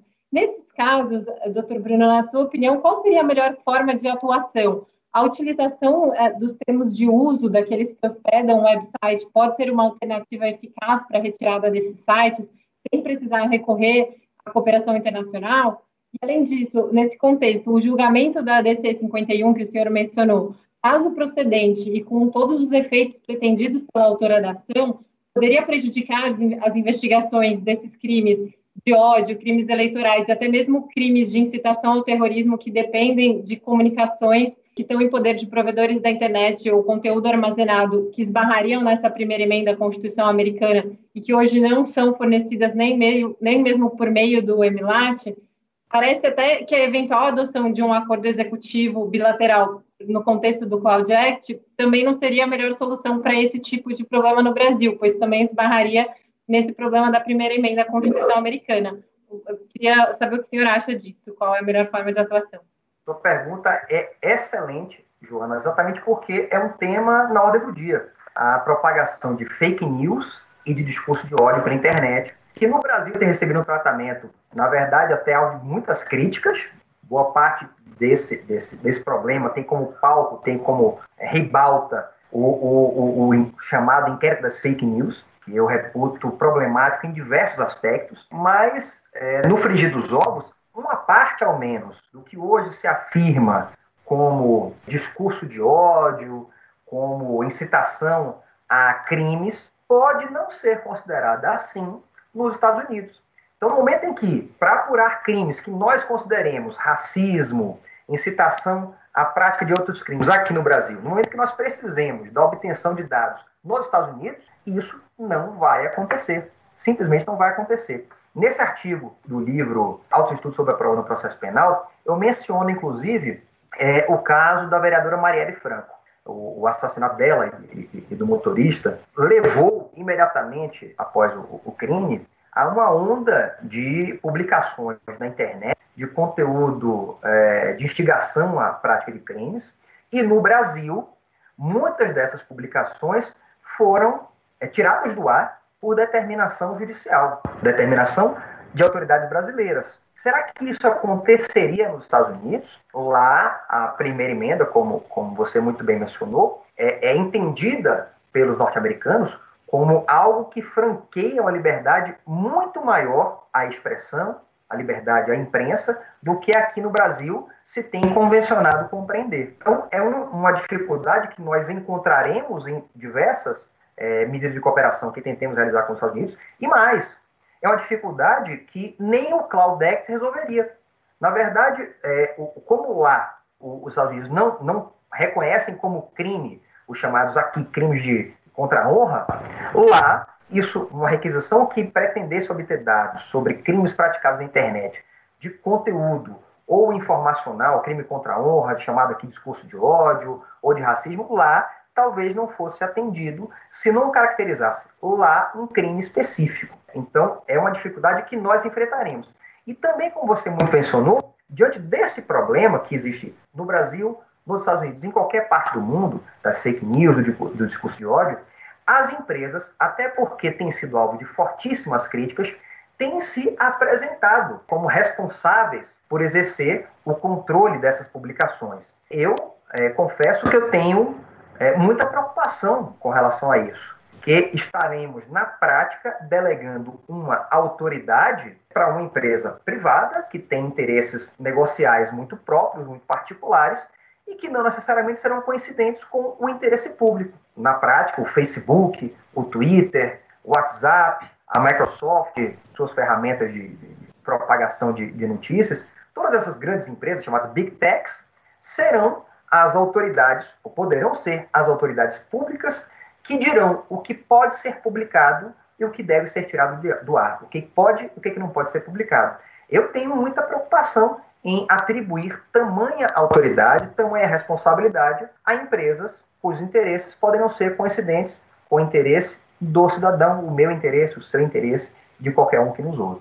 Obrigada pela brilhante explicação. Agora, é, vou fazer uma pergunta, já aproveitando um pouco as perguntas que estão sendo feitas é, pelo público no chat, no, no, contexto da pergunta que o Maicon fez, é, eu vou só ampliar um pouquinho a pergunta.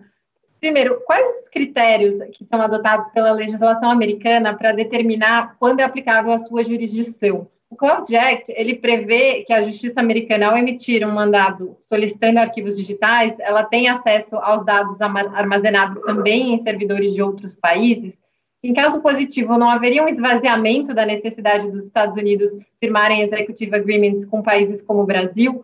O Cloud Act não acaba por ampliar essa simetria do poder norte-americano em relação aos demais países no que se refere ao controle de informações?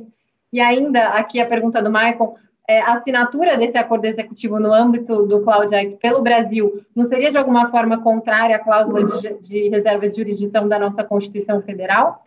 Também excelentes perguntas. É exatamente essa preocupação.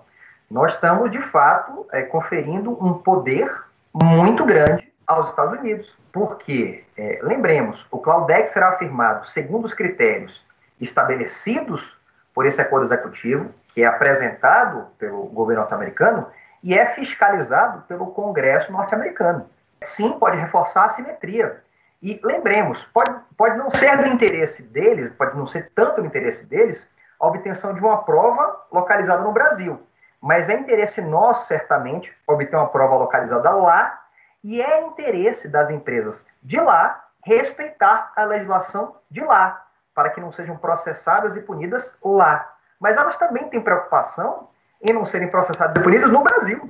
Eu participei no ano passado de julgamentos no TRF da primeira região, em que o Facebook foi, foi multado em valores milionários. Inicialmente, uma multa de 51 milhões, aplicada em primeiro grau, foi inicialmente mantida pelo TRF, mas nesse julgamento eles conseguiram reduzir a multa. Não, não me lembro agora o valor, mas era uma coisa de 5 milhões. Tudo bem, pode ser uma gota no oceano do, do orçamento do Facebook, mas não é um valor completamente desprezível. Então, eles também têm preocupação com as sanções que possam sofrer no Brasil. E essas sanções têm acontecido. O julgamento daquela a DPF que eu mencionei agora há pouco, daquela ADI que eu mencionei agora há pouco, que se iniciou ah, na semana retrasada, da relatoria do ministro Rosa Weber e do ministro Faquim, é exatamente uma tentativa dessas empresas de não serem submetidas às sanções aplicadas no Brasil. Então, por um lado, sim, reforça a simetria entre Brasil e Estados Unidos em matéria de, de cooperação, em matéria de investigação,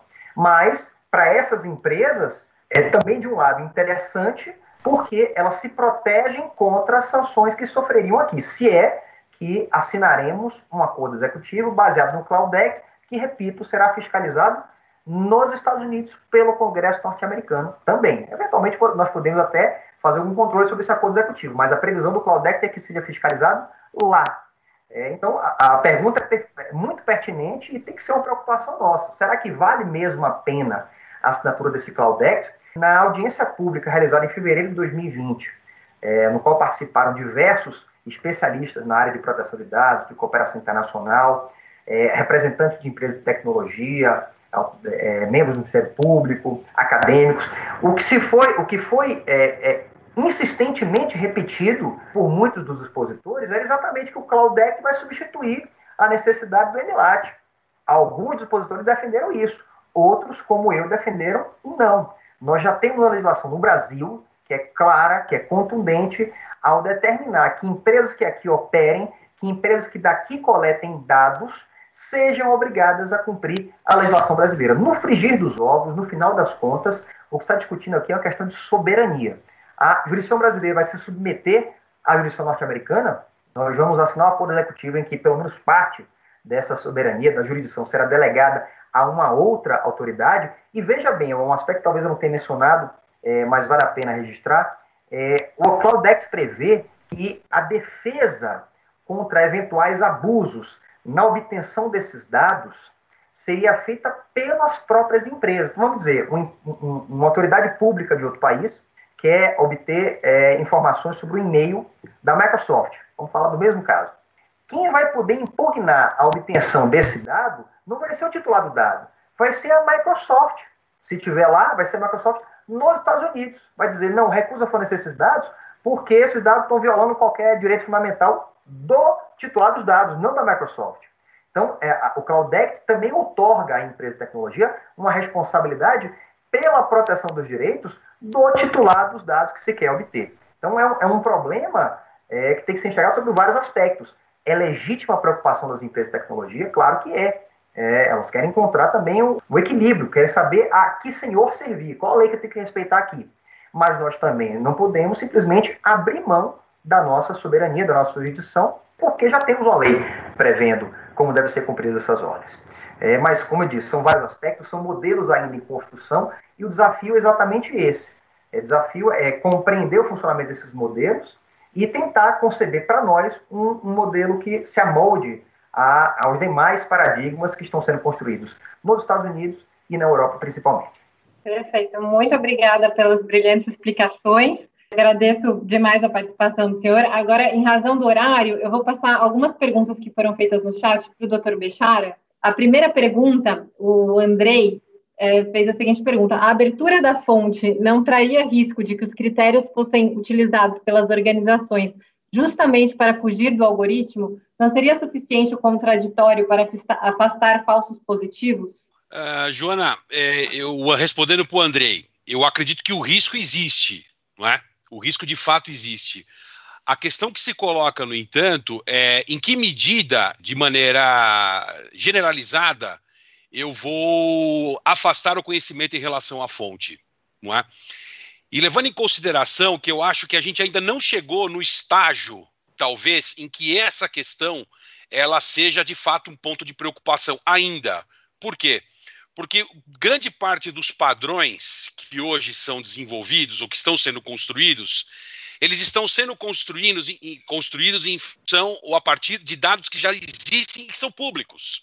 Então, do ponto de vista da fonte, não é? eu, sinceramente, eu não vejo isso como, como um grande problema.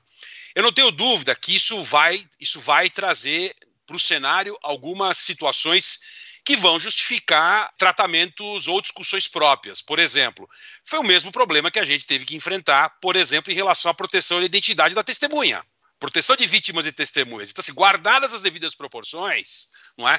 é excepcionalmente, é possível que a gente tenha que ter é, ou, ou, visualizar situações que em algum momento vão justificar, mas o tratamento, me parece, guardadas as devidas proporções, vai muito nessa linha da excepcionalidade, que vai repercutir posteriormente no próprio processo de, de valoração. Queria até aproveitar essa provocação em relação à fonte e, e fazer um comentário que eu acho que também é relevante nessa, nisso que a gente está conversando, dialoga bastante. Até aproveito aqui para cumprimentar o Bruno pela, pela riqueza dos, dos detalhes e pela, pela, pelo brilhantismo da análise, que é o seguinte: hoje nós convivemos cada vez mais com a realidade das investigações internas das empresas. Não é? E as investigações internas das empresas, elas se utilizam também, invariavelmente, de tecnologia de ponta, correto? para exatamente permitir com que haja uma, um esclarecimento, a profundidade, enfim. E aí a gente pode pensar desde um cenário em que a empresa quer se proteger e ela sai na frente, até uma situação da empresa que faz um acordo de leniência, cria ferramentas de monitoramento, e dentro desse esforço de monitoramento, que vai ter uma transposição depois para o poder público, do, do que é produzido no âmbito da investigação interna, e que vai trazer o problema da cadeia de custódia, da tecnologia aplicada, dos limites do próprio sigilo interno da, da companhia, proteção de dados pessoais, ou seja, você traz, você tá, cada vez mais a gente está trazendo para o para o contexto da investigação criminal, é, atores que historicamente nunca se fizeram presentes como se fazem hoje. É? Isso que o Bruno está falando, pegando carona inclusive no que o Bruno falou, tem um dos livros que eu indiquei aí, que eu fiz uma sugestão, passei para Marília, do ano de 2018, chama Future Politics, não é? é Living Together in a World Transformed by Tech, James, é, James Suskind. Esse livro dá exata dimensão do que, que é essa relação entre o Estado e o setor privado. Quando a gente está falando de incorporação das novas tecnologias dentro de um ferramental que potencializa a nossa capacidade de atuação. Quando a gente está falando de cooperação, hoje o setor privado ele precisa ser colocado dentro dessa mesa. Ele precisa estar dentro dessa mesa. Quem detém a tecnologia de ponta é o Estado. No máximo, onde o Estado chega é na regulação, não é? E eventualmente na coordenação, mas não é ele que detém a tecnologia. É?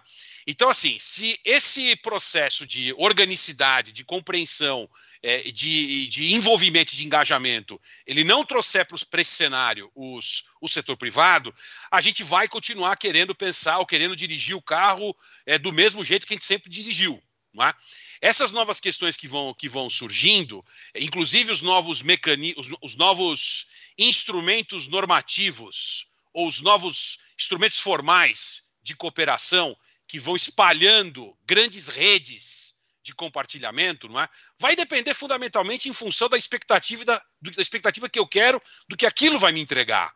Não é?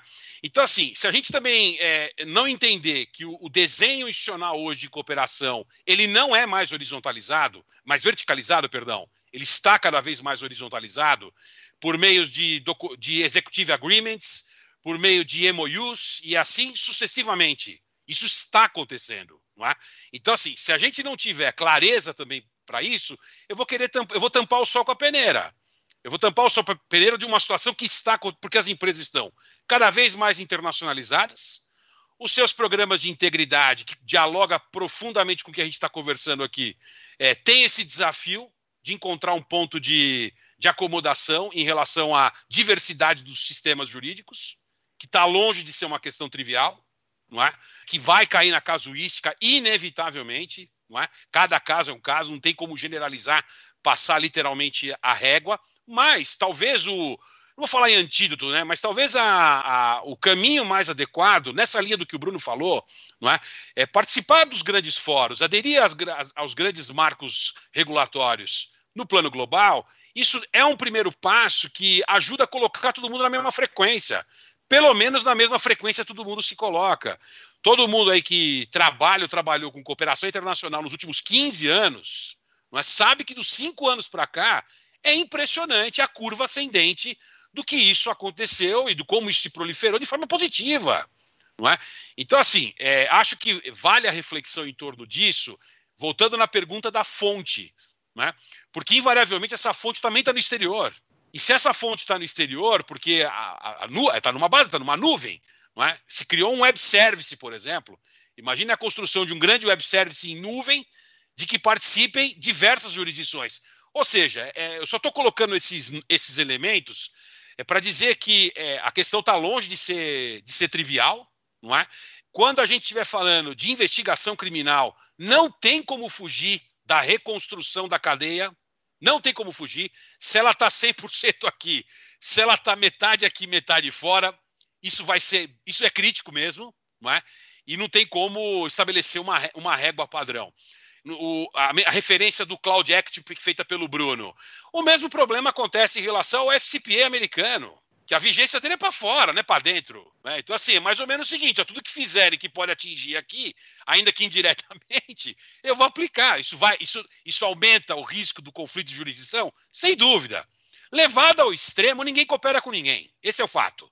Levado ao extremo, cada um levantar sua bandeirinha e acabou o jogo, não tem conversa. Então, assim, o grande desafio é quebrar isso.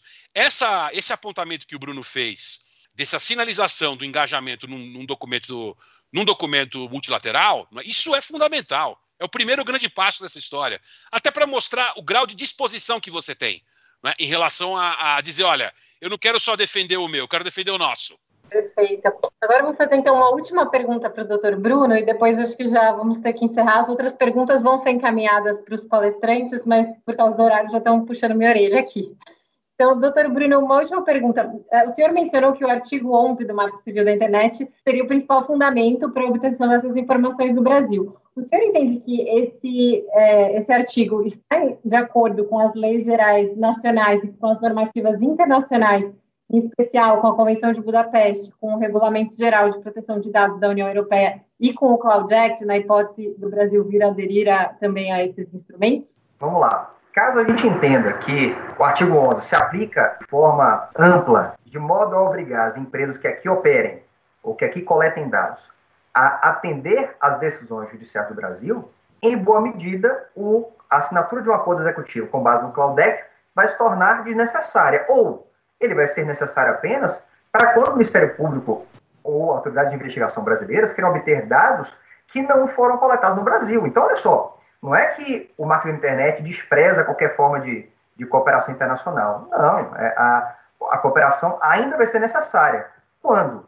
Quando os dados não tenham sido coletados ou produzidos no Brasil, esteja no exterior. É uma cooperação que a gente já conhece. E, historicamente sempre foi assim. O problema hoje é que nós temos essa indefinição de fronteiras que são da essência da internet. Mas, eu repito, a saída estratégica da associação que ajuizou a ADC 51 foi não questionar esse artigo 11 do Marco Civil.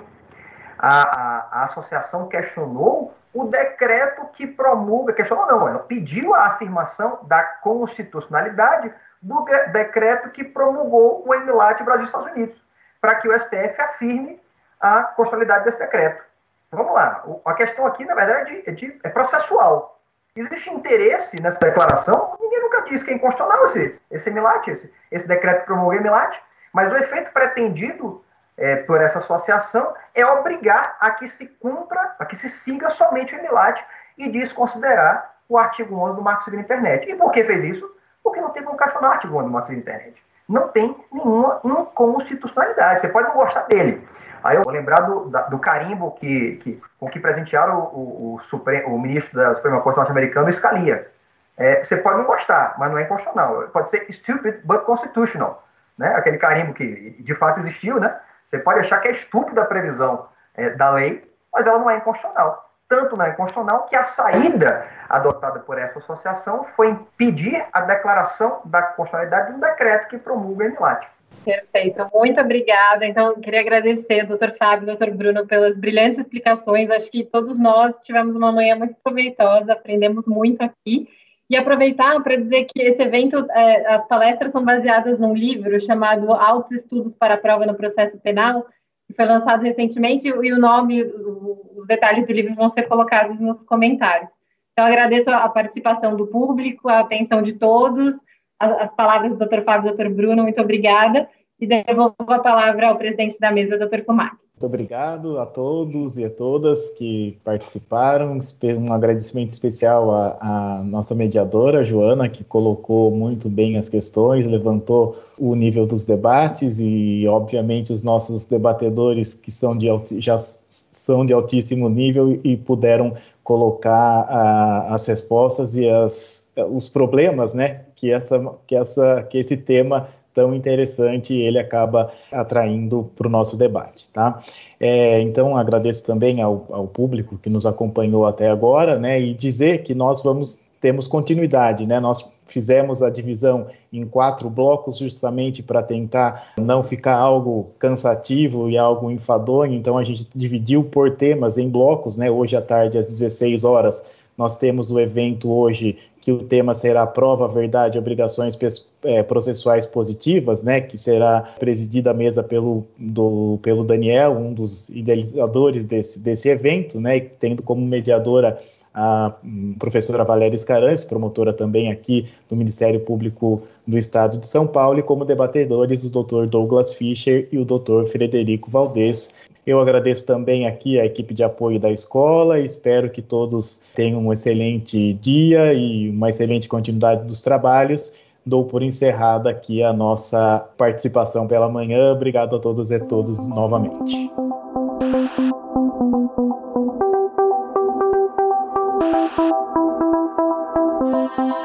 Este foi o Direito ao Pé do Ouvido. Siga nosso canal e amplie seu conhecimento com a Escola Superior do Ministério Público de São Paulo.